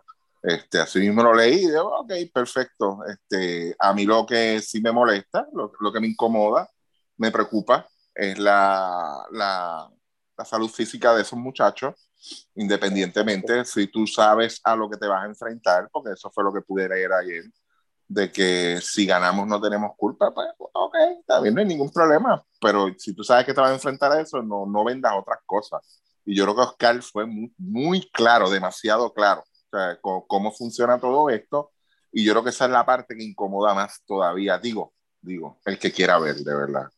Sí, el no, que ya, quiera ver. ya- ya no pueden estar con el asunto de, ah, ellos no saben ahí, con esta cosa, y con otras este, porquerías en la boca, ¿verdad? Porque lo que se llenan de la, la boca es de porquería a veces para zafarse y justificarse de, de- de- de lo que realmente importa. Y, pues, pero nada, o sea, bueno, que sigan el viaje de ellos allá. Y, No, claro, olvídate. no, claro. Y que cuando quieran, pues pueden contestar las preguntas. Eso es lo único. Eso es lo Exacto. único que nos Y interesa. Nosotros, Y mientras, la- la y mientras preocupación- veamos que siga, y mientras veamos que siga pasando, vamos a seguir tirándolos al medio. Ah, no, claro, nosotros no- lo primero es que nosotros no tenemos ningún club.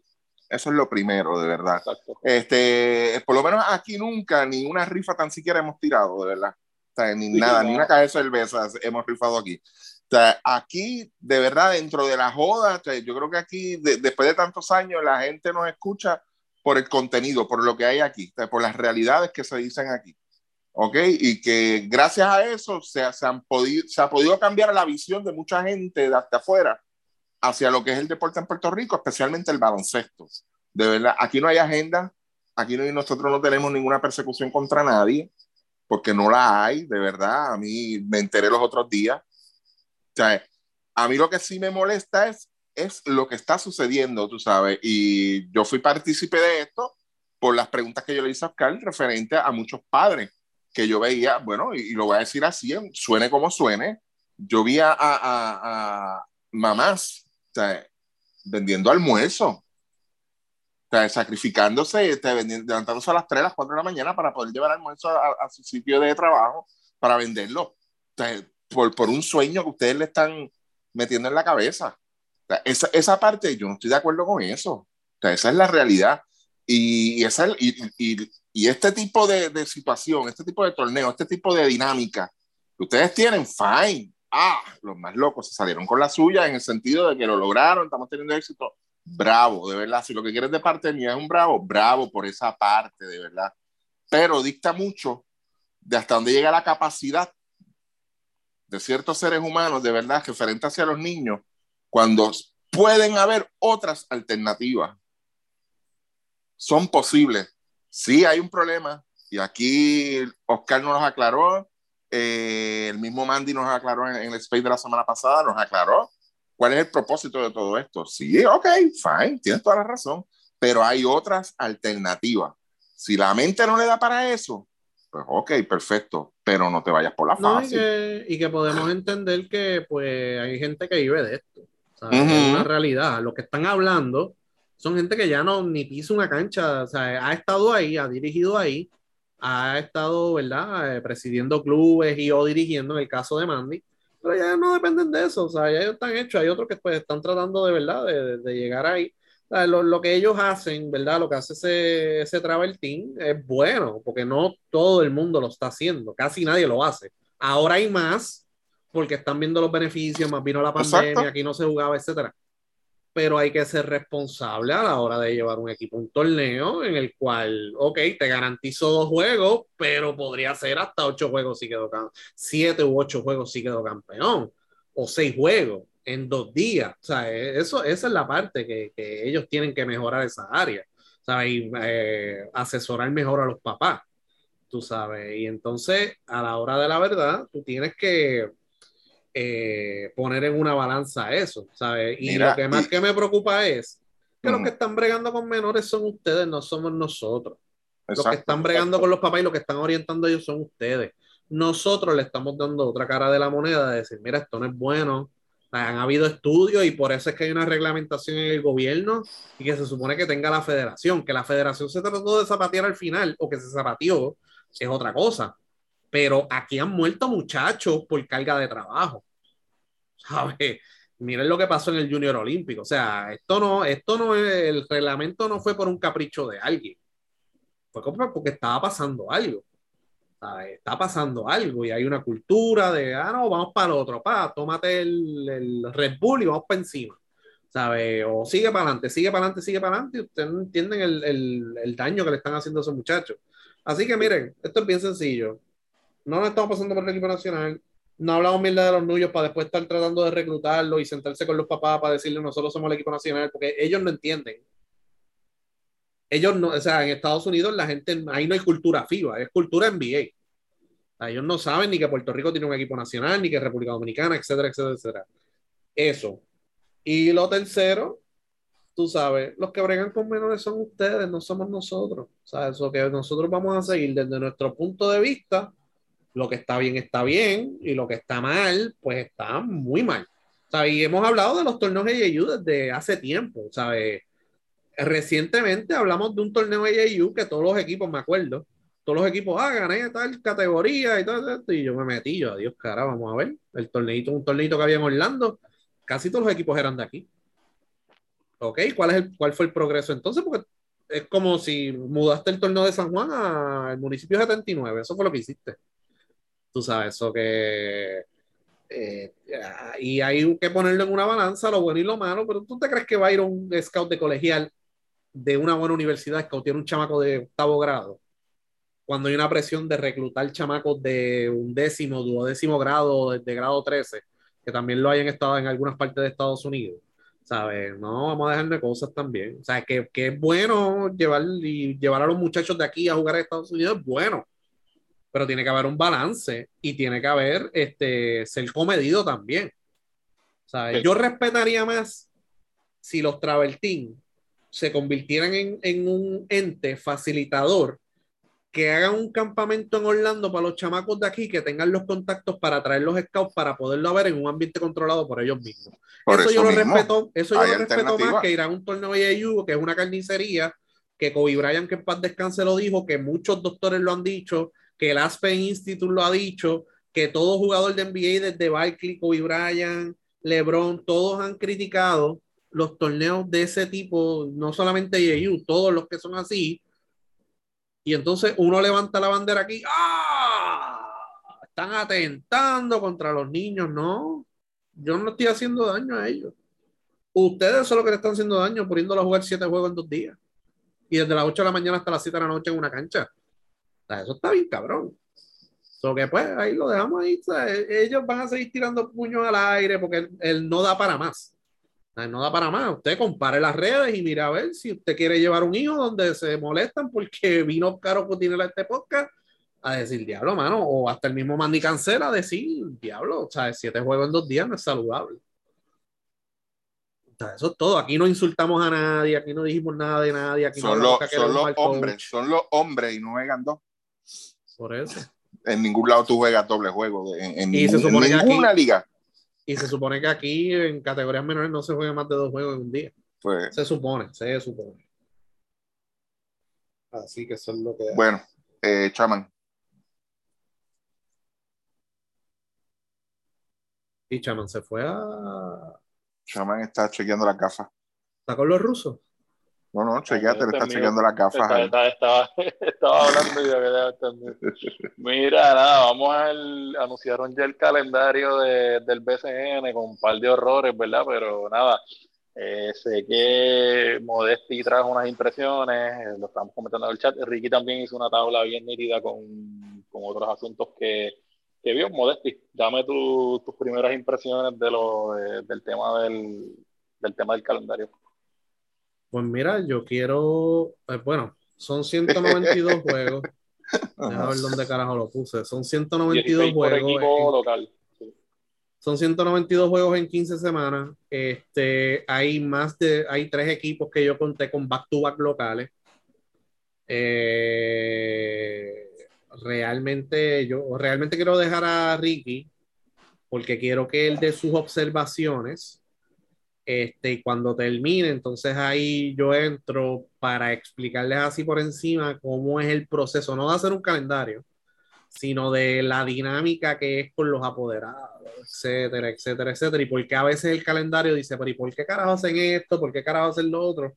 Para explicarles así por encima, a ver si pues eh, no lo van a entender bien, porque es que a veces ni hace sentido lo que uno dice, pero pues, o lo, lo que se hace, pero este, quería- Pues mira, la- la- para empezar, pues, pues encontramos el famoso juego de Arecibo contra Arecibo. Este, como, dijo, como, como dijo Chaman, estábamos, pues, se preparó, lo que hicimos fue este eh, importar el documento que nos llegó con el itinerario a otra cosa. Entonces, pues, ahí pudimos verlo más claro y chequear. Este, nada, encontramos cuál era el juego que tenía el error, que era entonces contra Cangrejeros, porque era el que aparecía en un juego de menos. Este, entre otras cosas, lo que dice Luismo, este, hay varios juegos back to back. Yo creo que Guayama tiene par de ellos, Santurce tiene, tiene, Ponce tiene, back to back locales, ¿ok? O sea, que es dos días corridos en la misma cancha, en la local y buenos juegos. Son buenos macheos, o sea, que son tampoco es que, ah, pues deja ir a este que no, no voy a ir al otro. Este, y, y, eso lo vamos a ver rapidito en la misma, empezando la temporada, el 13 y 14, con el equipo de Santurce. Eh, ellos el 13 reciben a Guayama y el 14 reciben a Fajardo. Este, otra cosa que se pudo observar es que ya Luis aunque nos explicó, nos va a explicar más adelante, este, Santurce en mayo, lo único que tiene como local son dos juegos nada más. Lo que se convierte entonces en que esos meses de junio y abril se le van a cargar entonces con juegos locales. Eh, que eso, ahí hay un poco de desbalance. Otra de las cosas que me llamó la atención entonces, y me estuvo rarísimo, eh, los juegos los lunes, yo creo que ya la, esa cultura que se había hecho aquí del BCN hace años atrás, de tratar de evitar jugar los lunes, era buena, era saludable este, para el fanático y para el mismo jugador y para los equipos. Pues no, ya eso se echó al olvido, hay juegos y hay juegos. O sea, y no es uno o dos, tú sabes, hay días que hay tres juegos, hay hasta cuatro juegos los lunes, se está jugando. Y en eso mismo, cuadrando los lunes y filtrando los lunes, me sorprendió y se lo tuve que comentar a Luis y preguntarle, y él me aclaró el asunto. El equipo de Ponce, Ponce juega como local, tiene seis fechas en los lunes, jugando como local. No sé por qué, sea, eso yo se lo puedo entender a un equipo como Santurce, pero Ponce no lo entiendo, de verdad. Seis juegos, seis lunes con, con, juegos locales.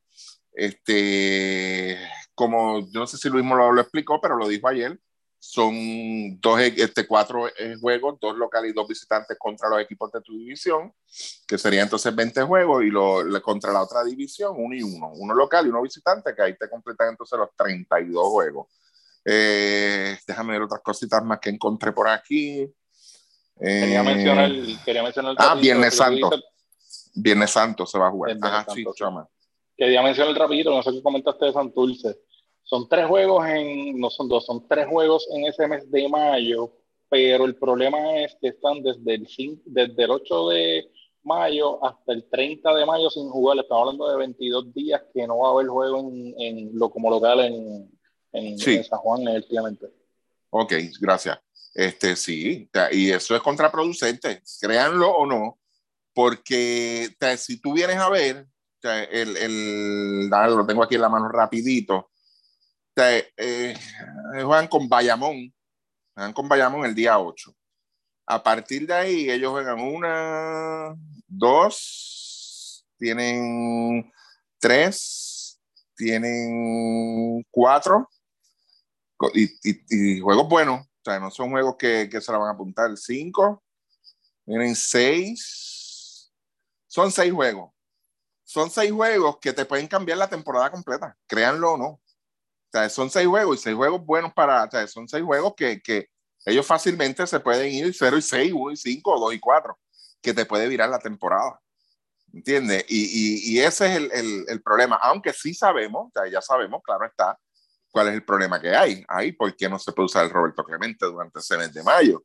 Pero aún así, este, respecto a los otros días, que fue entonces lo que ustedes chequearon y eso y el balance, yo creo, entiendo, de que eh, siete días a la semana, tú cargar todo, como quien dice por ahí, cargarlo todo en esos siete días, repartirlo todo, aunque yo sé que lo que estás buscando es quizás un balance, pero en basado en qué, esa es mi pregunta. Basado en qué es que tú preparas esa parte donde tú decides repartir los juegos en los siete días o sea, es, eh, estamos hablando de 15 semanas, fue que dijo mismo. A mi entender, hay que ser un poco más cuidadoso en esta parte porque eh, no, no, tú no puedes saturar al fanático en lo primero. aunque yo sé cuál, claro está, la, la, razón de una liga profesional es pues, mantenerte ahí pegado el tiempo, de verdad, pero sí hay que dar un, descanso a, a, todo el mundo prácticamente.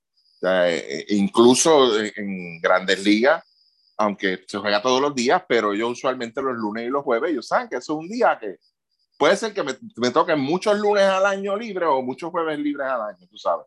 Lo demás, pues sabes que vas a jugar. O sea, y en esa parte, yo creo que el BCN tenía que haber escogido un día, que ya fuese martes, el lunes, pues claro está por lo de la televisión, que fue lo que me, nos explicaron aquí. Este, pero un martes, pues mira, no, no, no vamos a jugar martes. Porque, sinceramente, cogiste todos los días, los cargaste todo, ok, aquí se va a jugar los siete días a la semana. Y ya, fine. ¿Basado en qué? No sé. De verdad, basado en qué. Porque ahora mismo, y voy a coger el ejemplo rapidito, con, empezando con el equipo de Santurce y Ponce, que los dos juegos de Ponce que tienen back to back jugando en la casa eran buenos. Los dos de, de Santurce aquí es Guayama y Fajardo. No esperen la misma fanaticada en ambos juegos. O sea, ya, ya, ahí, ya, ya ahí estás teniendo problemas. Es contraproducente, de verdad. O sea, no, no vas a tener el mismo impacto. Lo mismo va a pasar en Ponce y Guayama, que creo que es el otro que tiene par de ellos también jugando back to back, tampoco vas a tener el mismo impacto. Tú sabes, e- ese es el problema que yo veo con esto. Y Carolina también, yo no sé si, si Luismo también encontró ese. Carolina tiene Mira, par de juegos también. Quería decir también, Ricky, que en otro de las más o menos tablitas que había hecho, este, adicional a, a lo que te había traído, casi o sea, todos los equipos solamente tienen una semana que tienen tres juegos locales esa semana. O sea, pon que aquí contando así más o menos, ah, o sea, la mayoría- solamente hay un equipo que no lo tiene, que son los vaqueros. Los vaqueros juegan uno o dos juegos a la semana, no suben de eso. No suben de eso y, y no tienen juego ni la primera semana ni la última. So, que, es, es que obviamente es una semana que rompe la mitad, que por eso es que casi nadie, casi todos los equipos son muy pocos los equipos que no tienen más de, de, de, de un juego ahí. Pero entonces. Santurce es el único equipo de los 12 que tiene dos semanas, que es la segunda semana y la semana número 10, que tienen tres juegos como locales. O sea, ellos tienen dos semanas que tienen tres juegos como locales, que eso es lo que tú estás diciendo ahora. Ujú. Y tienes tres juegos, tienes tres juegos locales en una semana y la gente no te va a ir ya a ese tercer juego. Se le va a hacer bien difícil a la gente ir a ese tercer partido y, y entonces ahí es donde vienen las quejas, ah, que esto no se llena, la fanaticada no está apoyando, y toda esta cosa, y pues eso genera, eso genera una situación, tú sabes, y yo creo que pues son cosas pues que volvemos, haz el ejercicio, haz el calendario y después te sientas y haces este estudio, espérate que yo puedo mejorar aquí, que yo puedo sacar de acá, y claro, es un tema bien difícil, bien complejo, ¿por qué? Porque pues aquí hay un asunto de, de, de los coliseos y de, eso es lo que va a entrar Modestia ahora y pues va, va, va a hablar de ese tema, pero volvemos, genera, genera demasiados problemas el, el tema aquí, entonces viendo eso, días de, saqué también más o menos una tablita acá de lo que es los fines de semana. El equipo con más juegos fines de semana, yo hablando de fin de semana estoy hablando viernes, sábado y domingo, porque pues viernes ya después que tú sales a las 5 del trabajo, ya eso es fin de semana. O sea, ya el, el que sale de trabajo a las 5, a las 6, sabe que pues ya por ahí corre el fin de semana. Ujú. Mayagüez tiene 11 juegos como local en fin de semana, es el más que tiene. El menos que tiene son los vaqueros de Bayamón. No, perdóname, el menos que tiene es Ponce. Ponce tiene cuatro juegos nada más en fin de semana. Tiene un juego, un domingo, un juego, un viernes y dos juegos sábados. O sea que Modesti, prepárate pues para los fines de semana, pues, pues planificar este ahí para No, no, va, a tener pues, que, no- va a tener que poner a grabar la lucha libre porque los lunes hay juegos. Los lunes. lo- hay, seis, hay seis lunes juegos, Pero lucha. si yo no voy a ir a la fucking cancha este año. Ah, no, no. Ok, ¿De ok. qué? Voy Ah, pa- ok, está bien. Está bien. Pues está bien. Monday Night Raw, eso es lo que hay. Seguro. Lo que Eh, hay. voy yo para allí, eh, no hay aire, hombre. no. Hombre. Modesti, digo, Ricky. al- Pero mira, adicional. mira, no, Ah, mencionaste eso de Mayagüez, 11 juegos. ¿Cuántas 11 veces, juegos, sí. cuántas veces Luismo ha dicho aquí en este podcast 20 mil veces que Mayagüez es una ciudad de estudiantes? Tienes que poner los juegos de lunes a jueves. Lo ha dicho Eso 20 mil veces. ¿Cómo los vas a poner weekend que está el pueblo Mira. vacío? ¿Sabes, sabes, ¿Sabes cuánto de los 16 juegos locales de Mayagüez, sabes cuántos hay jueves? Uno, Ni un- uno nada más, uno. Uno. Yo, si yo vi la tabla, uno, uno. uno. O sea, Está no, brutal. entonces, lo que es este, lo que son el, el equipo con más, los dos equipos con más juegos los viernes son Mayagüez y los Brujos de Guayama. Entonces, Guayama lo el otro- entiendo. Un, un Guayama no nada que hacer. Sí, Guayama Sí, se entonces- entiende. el equipo que tiene más juegos los sábados es este Quebradillas que tiene cinco juegos sábados, o sea que pues allí va a ser la, También. sí, ese, ese está bastante bien porque pues una, una buena Y blanca. Fajardo, cuatro juegos. Sábado.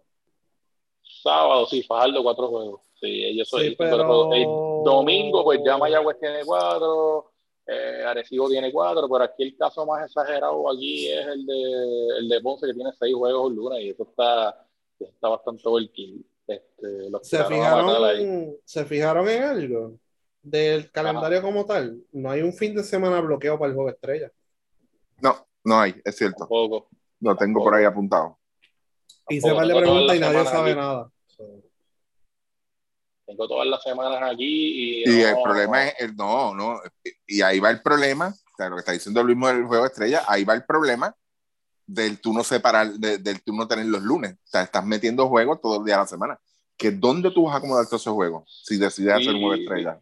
Mira, la primera semana es la semana que menos juegos hay, que son tres, volvemos porque corta la semana por el medio, y la última semana que tiene seis. Pero el resto de, la, de, la, de la semana ronda entre 14 y, y 20 juegos por semana. Ese es el range. O sea, que no es que hay un- una semana por ahí que tú digas, mira, pues aquí, esta semana hay siete juegos, pues aquí se puede jugar el juego de estrellas, o que no esperen el juego de estrellas. Sí. O esperen el juego de estrellas apiñado ahí, este, En el halftime de la final. sí, sí, sí, una cosa así sin exagerar. Sí, pero básicamente pero- es eso, con esas cosas las, que- las que nos encontramos en el asunto del calendario, Modesti, querías explicar cuál es el pro- este, este proceso. el- la temporada termina el lunes 27 de junio. La ventana es del 30 de junio al 4 de julio, la ventana de Puerto Rico. Entonces después empiezan los playoffs y todo esto acaba. Ellos anunciaron más o menos cuándo se acaba todo. Que yo creo que era a finales de agosto. Deja ver si de nuevo. Al 7 de julio, el 21 de agosto son los playoffs. Así que eso es lo que hay. Yo entiendo que pudieron haber comprado un par de semanas más. Eh, pero ellos decidieron, pues vamos a hacer la temporada hasta que sea la ventana y después seguimos. Ahora, la pregunta es, este, y yo creo que la, la próxima ventana, de hecho, los playoffs son hasta la próxima ventana, Sí, ¿verdad? Porque hay una ventana en Sí. agosto, que es a finales Sí. de agosto. Sí. O sea que ellos hicieron ese calendario dejándose llevar por el equipo nacional. ¿Verdad? Porque termina la temporada, pap, viene la ventana, que es la última de la primera ronda, y después del 7 de junio al 21 de agosto, la otra ventana. Así que la federación ganó, tanta pataleteo y tanta cosa. Lo hicieron todo alrededor de- del equipo nacional. Pero nada, Sí, vamos a ver Este- qué hacen ahora. Sí, sí, sí. Eso ahora la, presión está en el equipo nacional, entonces pues, no hay, no hay excusa de que el BCN me brinca por encima, es qué sé yo. Anyway, eh, bueno, el proceso de hacer un calendario, eh, bueno, eh, obviamente los apoderados tienen que aprobar cuántos juegos son, cuántos juegos en tu grupo son. y cuántos juegos son cruzando contra el otro grupo. Habían años que todo el calendario era un, en una tabla nada más, un grupo nada más, con 9, 8, 9, 10, 11 equipos. Y pues añadí algunos juegos de rivalidad, etcétera, para sumar, ¿verdad? Y ya hubo momentos en el cual habían cinco juegos contra, entre equipos.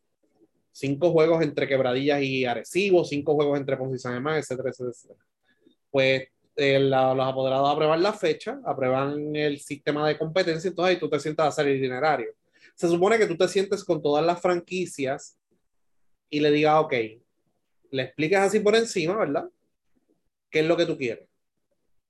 ¿Qué es lo que tú quieres? Y bien importante, antes de cualquier gestión que se haga de aprobar fecha y formato de torneo y todo eso, se supone que los equipos vayan al municipio y pidan las fechas, que el coliseo no va a estar disponible. Eso es lo, para que el calendario quede bien, eso es lo más importante. Que ya desde el saque tú tengas las fechas que no vas a tener el coliseo disponible por X o Y, porque como todos saben, los coliseos en los municipios los usa para cualquier cosa. Para peleas de gallos, para graduaciones, para bodas, para quinceañeros, para reuniones, para cosas de religiosos, este, torneitos de Little Lats, de torneos federativos, lo usan para todo. Por ende, para conferencias de prensa, whatever. Por ende, eso tú tienes que hacerlo con tiempo y tú tienes que llegar a un acuerdo con el municipio, con un papel firmado, sea un contrato, sea un lease, sea lo que sea, porque ha pasado que el municipio te dice, no, el coliseo está disponible a todas las fechas que tú quieras. Y cuando se va acercando el torneo o cuando se va acercando ese juego, el municipio te dice, mira, este, le alquilé el coliseo a la iglesia de Matruco. Y entonces el BCN, o a días del juego o a semanas del juego, tiene que mover ese juego. Pues como no firmaste ningún tipo de contrato y llegaste a un acuerdo verbal o de la mano o lo que sea, y los coliseos se usan para política, pues eso pasa en este país.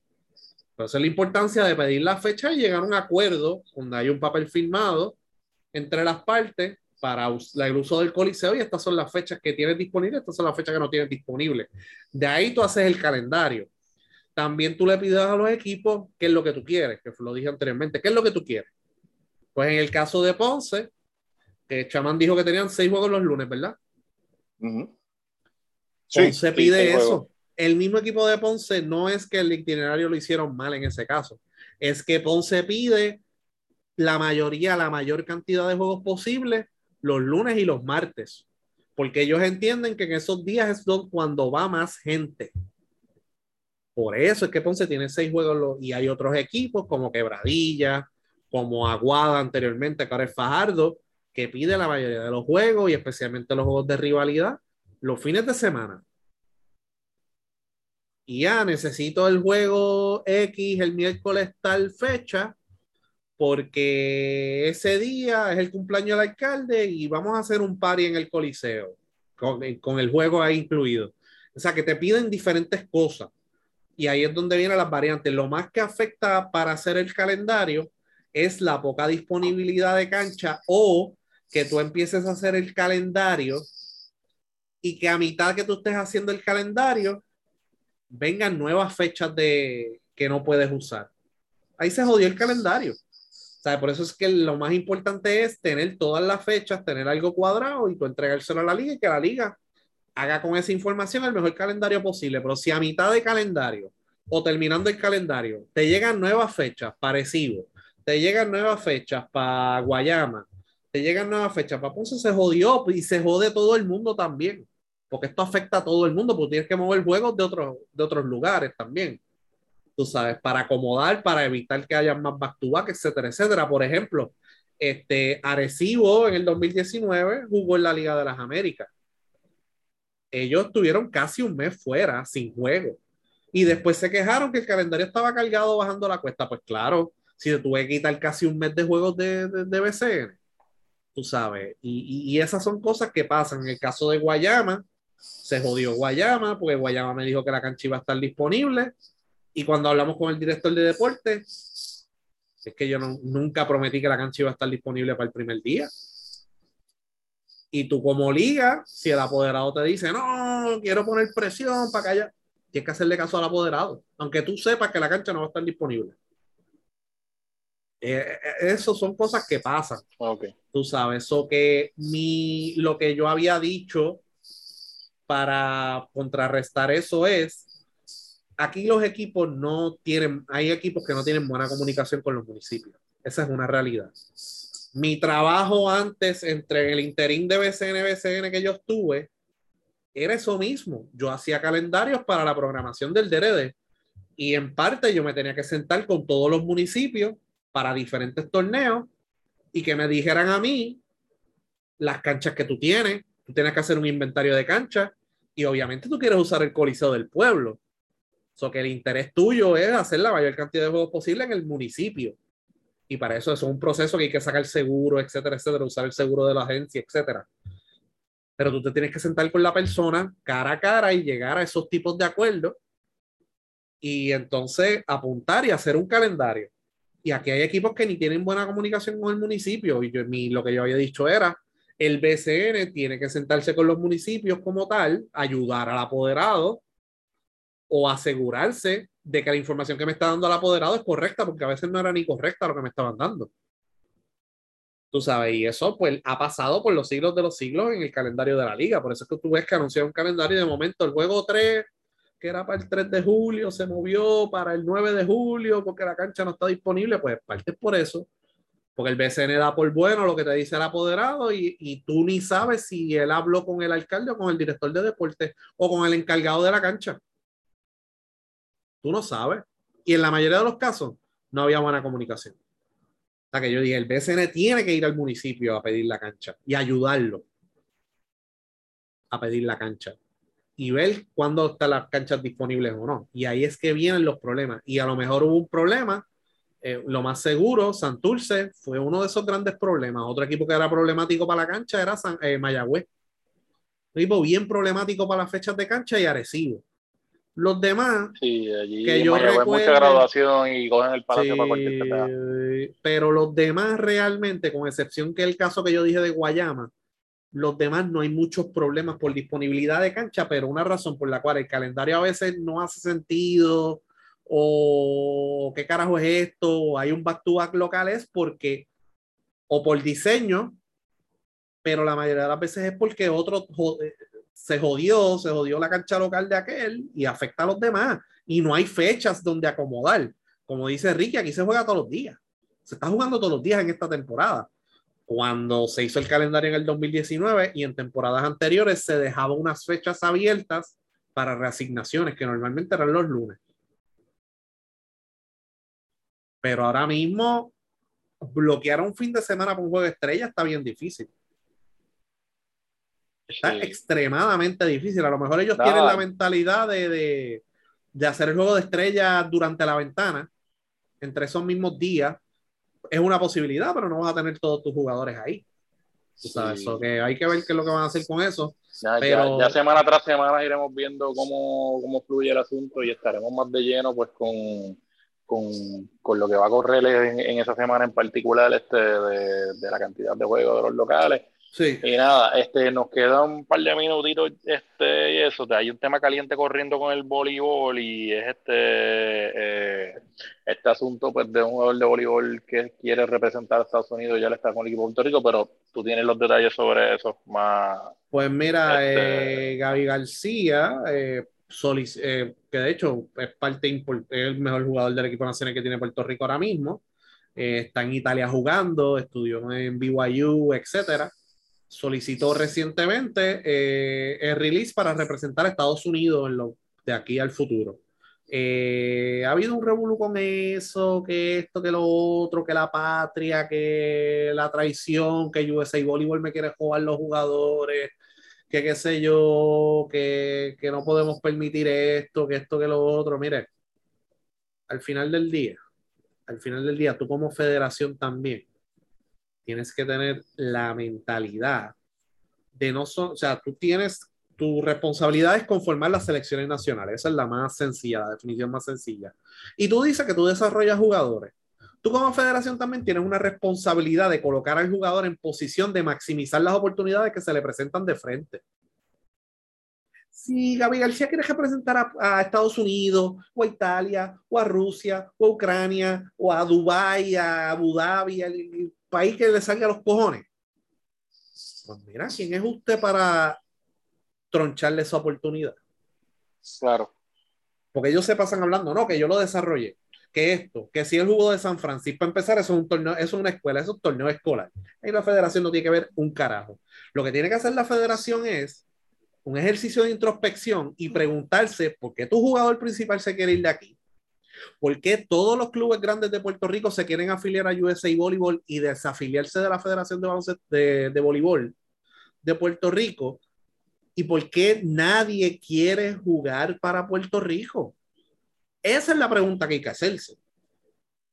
Y, y los que estuvieron defendiendo a la federación y qué sé yo, finalmente se metieron la lengua por donde no les cabe el sol, porque ya un jugador validó las razones por las cuales no quieren jugar por Puerto Rico, algunos de ellos, o cuando les hacen una convocatoria, pichean. No tenemos hielo ni agua en las prácticas. Atleta, voleibol, no hay facilidades estables. El mismo problema que hay en baloncesto. Para practicar. No tenemos terapistas disponibles y no recibimos dieta de ningún tipo. Eso cerró Wow. el caso ya. Caso cerrado. ¿Sabe? Y Gaby, pues obviamente es uno de los mejores jugadores del mundo en su disciplina. Y USA Volleyball le está dando una oportunidad de no solamente representar a Estados Unidos, conseguir auspicio, tener mejores oportunidades de establecerse a nivel mundial como uno de los mejores jugadores del mundo que puede ganarse sobre seis cifras. No solamente jugando para el equipo nacional de Estados Unidos, sino jugando en Europa, jugando en Asia Claro. y, te- y asegurar su futuro económico. Sí. Tú como federación no, o sea, tienen la mentalidad de hacendado de que este es mi jugador y que se joda lo demás. Tú sabes, tú no puedes estar obligando a jugadores a representar a Puerto Rico porque, porque me salen los cojones. O voy a suspender un jugador. O sea, aquí han tenido los cojones. Jun Ramos y todos los líderes federativos de suspender jugadores y quitarle comida de la mesa a los jugadores. Porque cuando suspenden un jugador, ese jugador no le están pagando. No. Y la mayoría de los jugadores profesionales viven de esto. Y ahora estoy hablando más de baloncesto que de voleibol, porque en voleibol no pagan bien. Yo creo que la, Federación de Voleibol tiene que hacer una introspección porque no solamente ellos controlan el voleibol en Puerto Rico, ellos controlan las dos ligas profesionales, voleibol masculino y femenino, y no tienen ni un peso para viajar, caballos. Y tu jugador principal se tiene que ir y la culpa es de USA Voleibol. Mano, váyase para el carajo. A que tú no hablas cuánto pagaste por traer a Mauricio Torres para jugar por Puerto Rico. Se lo quitaste a USA Voleibol. Y USA Voleibol, ah, tú quieres este jugador, dame tanto. Y se lo dieron y vino a jugar por Puerto Rico. Tú escuchaste a alguien de USA Voleibol quejándose. Pero eso ellos no lo dicen. Lo desarrolló USA Voleibol. Dieron dinero por ese jugador. A que no hablan de los York Ricans que están jugando aquí. No hablan de ellos, pero rápido ponen el grito en el cielo por Gaby García. ¿Sabes? La doble vara de siempre. Y aquí nadie ha dicho nada de Mauricio Torres. Pero Puerto Rico pagó para que él jugara para, por Puerto Rico, porque él era de USA Volleyball. O sea, vamos a dejarle de mierda. Tú sabes, vamos a dejarle de mierda. ¿Sabes qué mayor logro de que, mira, tu jugador eh, está en los Juegos Olímpicos, ganó una medalla olímpica, pero aquí están con la misma mierda de que, ah, que si la patria, que si, mire, no, no, lo que nosotros eh, tenemos los atletas a una esfera más grande de lo que realmente es. Tú sabes, No, y- no, te- no tenemos identidad, fuera de, de nuestra identidad es las canchas, ah, el, el baloncelista, el voleibolista, mano, no. ¿Sabes? Mire, si se quiere ir a, ir a USA, que se lo lleven para USA Voleibol y que si gana una medalla olímpica, mejor. Vamos a poner un caso controversial, Gigi Fernández. Si Gigi Fernández hubiese jugado por Puerto Rico, para empezar, no iba a clasificar a los Juegos Olímpicos. Probablemente hubiese jugado por Puerto Rico, no iba a ganar una medalla en doble, porque no tenía pareja. No tenía pareja para ganar doble en Juegos Olímpicos. Él- ella ganó por Estados Unidos, yo creo que Marillo es dominicana, ¿verdad, Ricky? Sí, Marillo es dominicana. descendencia Marillo- dominicana. Marillo representó a Dominicana también. Y digo, para el carajo, voy para Estados Unidos, pues es la única break que yo tengo. Si Gigi se hubiese quedado en Puerto Rico, ella fuese millonaria. Ella estuviera, porque ella está de lo más tranquila ahora mismo. Estaría jodida. Estaría, es la realidad. Y no, Aquí- y no le ayudarían para un carajo aquí. No verdad. la ayudan por un carajo. Tú sabes, a ella, gracias a que participó por USA Tennis o USTA, que de hecho esa es la que manda en Puerto Rico, y le dan un millón de dólares a la, a la asociación de aquí, y mira a ver si ustedes han escuchado algo de tenis aquí en Puerto Rico. Un carajo. Se pasan en el Ritz Reserve cumaneando. Eso sí. Pero para lo otro no. Para masificar un carajo. Eh, Gigi estaría Gigi. jodida. Ma- mira, el caso más cabrón. María Cusa Rivera, la mejor jugadora en la historia de Puerto Rico. No la dejaron ir a Indianápolis. No la dejaron ir a Corea. No ganó medalla de oro. Ella estaba sembrada en el equipo de Estados Unidos. No la dejaron ir por los cojones de ellos. Todas esas jugadoras que estuvieron en el 88 están de lo más bien por ahí. Con trabajo, le aseguraron el futuro a todas ellas, de una forma u otra, por las conexiones que tú ganas jugando en esos torneos y con el mismo USA Basketball que te consigue. Nadie sabe quién carajo es ella. Lamentablemente, es la mejor jugadora que ha dado Puerto Rico en su historia.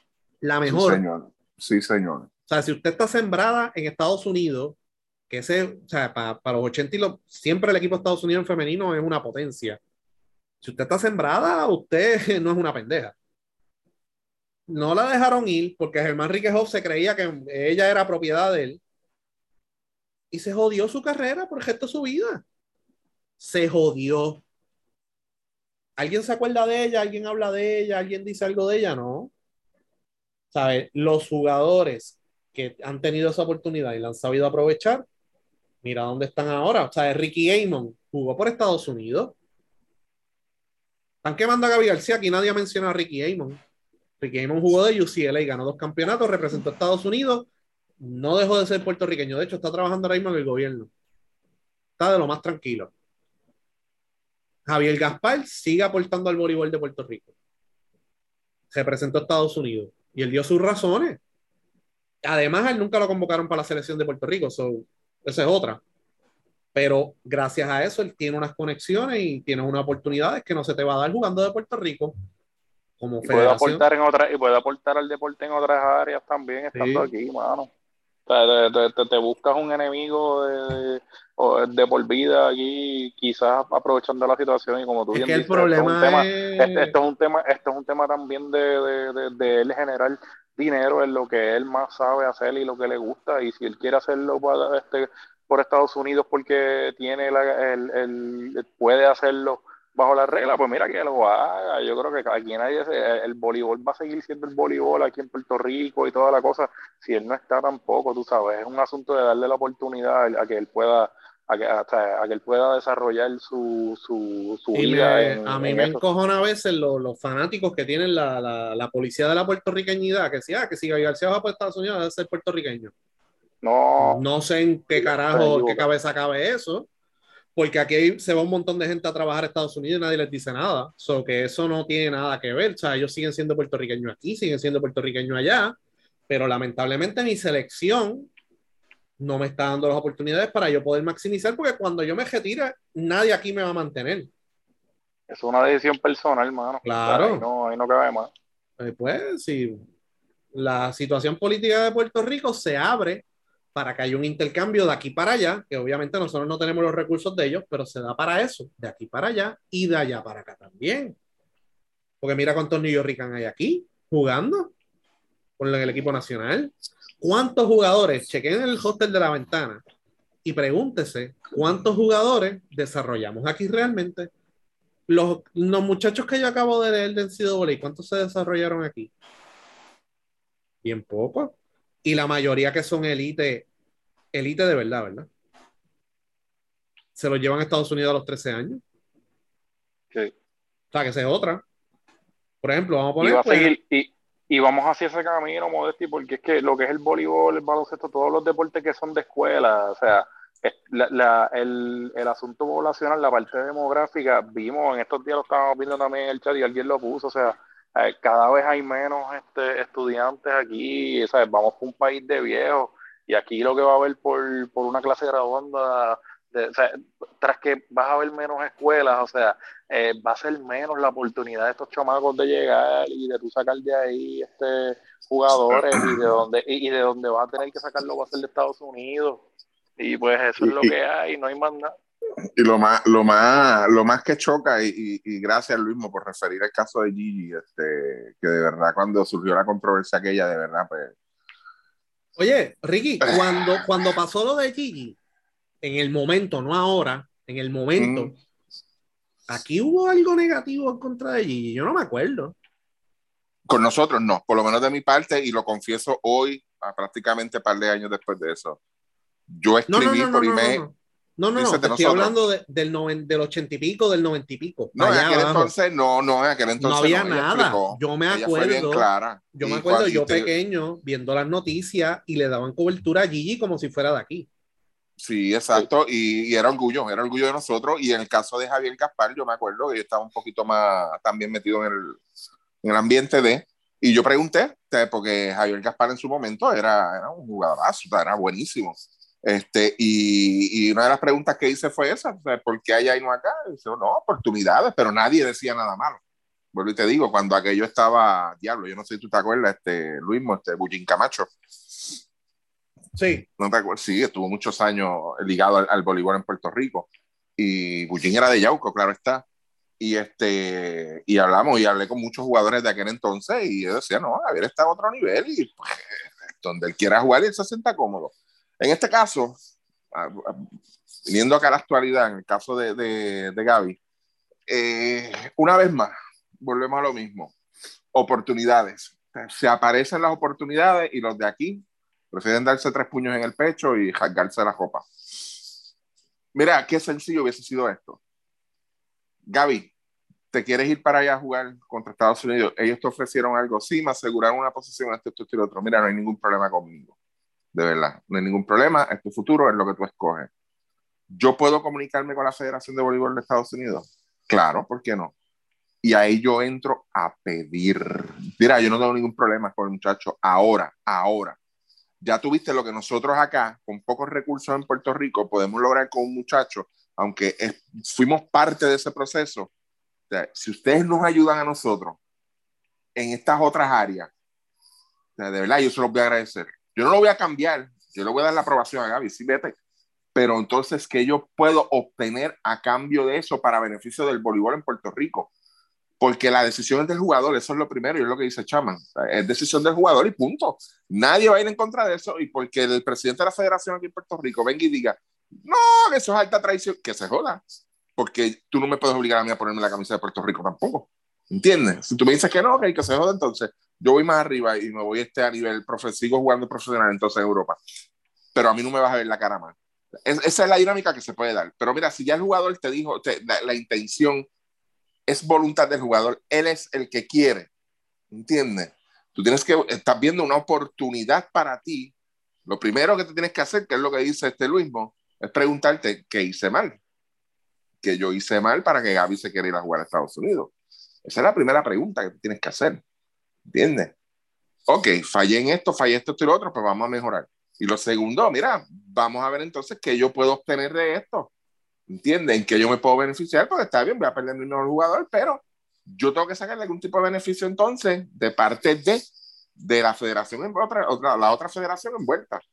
Tiene que haber algunos, al- algún punto medio, y no es negociación, vuelvo y digo, no es una negociación, porque tú le vas a dar ok al jugador. Si la Federación de Voleibol de Estados Unidos te dice, no, yo no te voy a dar un carajo a ti, sea, él es el que quiere jugar con nosotros, ok, están, gracias y éxito, de verdad, y sigues para adelante, pero no ven oportunidades, o sea, lo que quieren es de que se me trancó el bolo y que se joda, la mesa es mía, pero yo me, yo me llevo todo.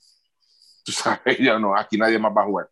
No, no, esa no es la actitud correcta de verdad, y, y yo creo que lo que dice Luis, o sea, lo que apareció entonces después de, de lo de, de la- la- las condiciones, o sea, mira, un trainer en unas prácticas de cualquier equipo, sea del equipo que sea, eso es vital, es vital, tú sabes, no, no es tener un teléfono y saber marcar el 911, no, no, tienes que tener un trainer, tienes que tener un entrenador físico, tienes que tener una persona preparada para trabajar con X o Y situación que te pueda presentar en unas prácticas y que usted no tenga ni trainer físico ahí, que usted no tenga lo, lo, lo básico, que es agua y hielo. Eh, hay en agua, no tengo el hielo, pues está bien, pero hay agua, pues, pues, está bien, pero como quiera.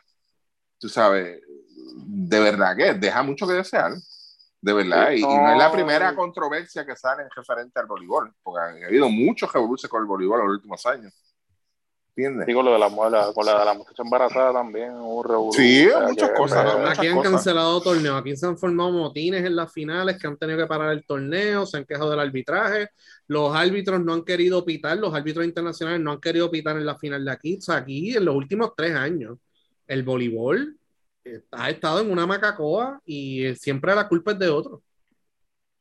Ujú. Sí, Siempre mano, la y, culpa es de y- otro. y- y yo te digo una cosa, y quizás pues mi, mi parte de lo que quiero decir del tema también adicional acá es que yo puedo entender el, eh, que hay a lo mejor un sentimiento este, anti Estados Unidos por unas cosas políticas, justificados o no justificados, no voy a entrar en eso. Lo que quiero decir aquí es que así Gaby quisiera jugar con Cuba, quisiera jugar con República Dominicana, quisiera jugar con Brasil, iba a ser la misma mierda.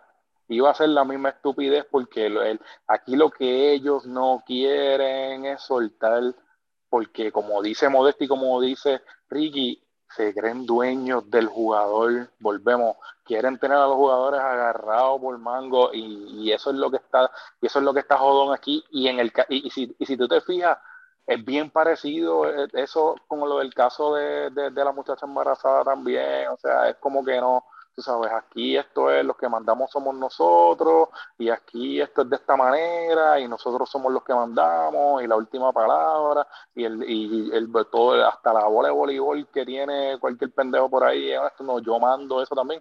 Y es un asunto de poder, mano, y es, y es un tema de poder, no volvemos. O sea, se pudo, pudo haber decidido querer jugar con el equipo de Italia y iba a ser la misma garata, la misma mierda, la misma pelea, la misma jodienda, todo. Y quien se afecta es el jugador, mano, y se le afectan las oportunidades. Al final del día, quien va a buscar poner comida en su mesa, y ese es el jugador, no la federación. Y si se Pues- si se lesiona una rodilla, que no, que verdad que no, no pase, ¿verdad? Pero si vamos a poner que el jugador el próximo año no puede jugar más por X o Y razón, ¿tú te crees que la federación le va a enviar un cheque de gracias por representarme por los últimos cinco bichos? ¿Le van a enviar? ¿Qué carajo? nada le van a dar. Nada le van a dar. Y hay muchísimos ejemplos así. O sea, que eh, un jugador Volvemos, que te- pueden, volvemos, pueden estar jugando allí con 15 canes de Gatorade, este, con las mejores facilidades, con las mejores cosas. Y si lo que quiere el jugador es otra cosa porque entiende que es una mejor oportunidad para él, tú necesitas darle ese release y ya, porque tú no quieres tampoco tener ahí alguien afectándote la, la- tampoco el- la calidad de las prácticas y toda la cosa. Pasan la página y ya, bueno, tú sabes, nadie, nadie se va a morir por eso. Nadie se va a morir por eso, de verdad que no. Sí, pues vamos a ver qué pasa. Pero eso, este caso puede tardarse par- muchos, mucho tiempo, eh, lo que se resuelve, pero pues Gaby quiere jugar por Estados Unidos y quiere jugar y la federación no lo quiere soltar. Así que va a tener que de- re- enviar una resolución a la Federación Internacional. Vamos a ver qué pasa. Dale. Con Bueno. eso estamos entonces. Sí, Ya, nada, ya la semana que viene, pues la próxima semana, pues vamos a estar bregando con cositas de BCN, con las previas, con, con varias cositas que tenemos pendientes para, para hacer para, para los podcasts y nada. Este, entiendo que ya tenemos space, ¿verdad? La semana que viene sería este martes o miércoles, dependiendo, pero nada, este, vamos entonces a avisar con, con tiempo. pues nada, sí, fuímonos. Sí, señor.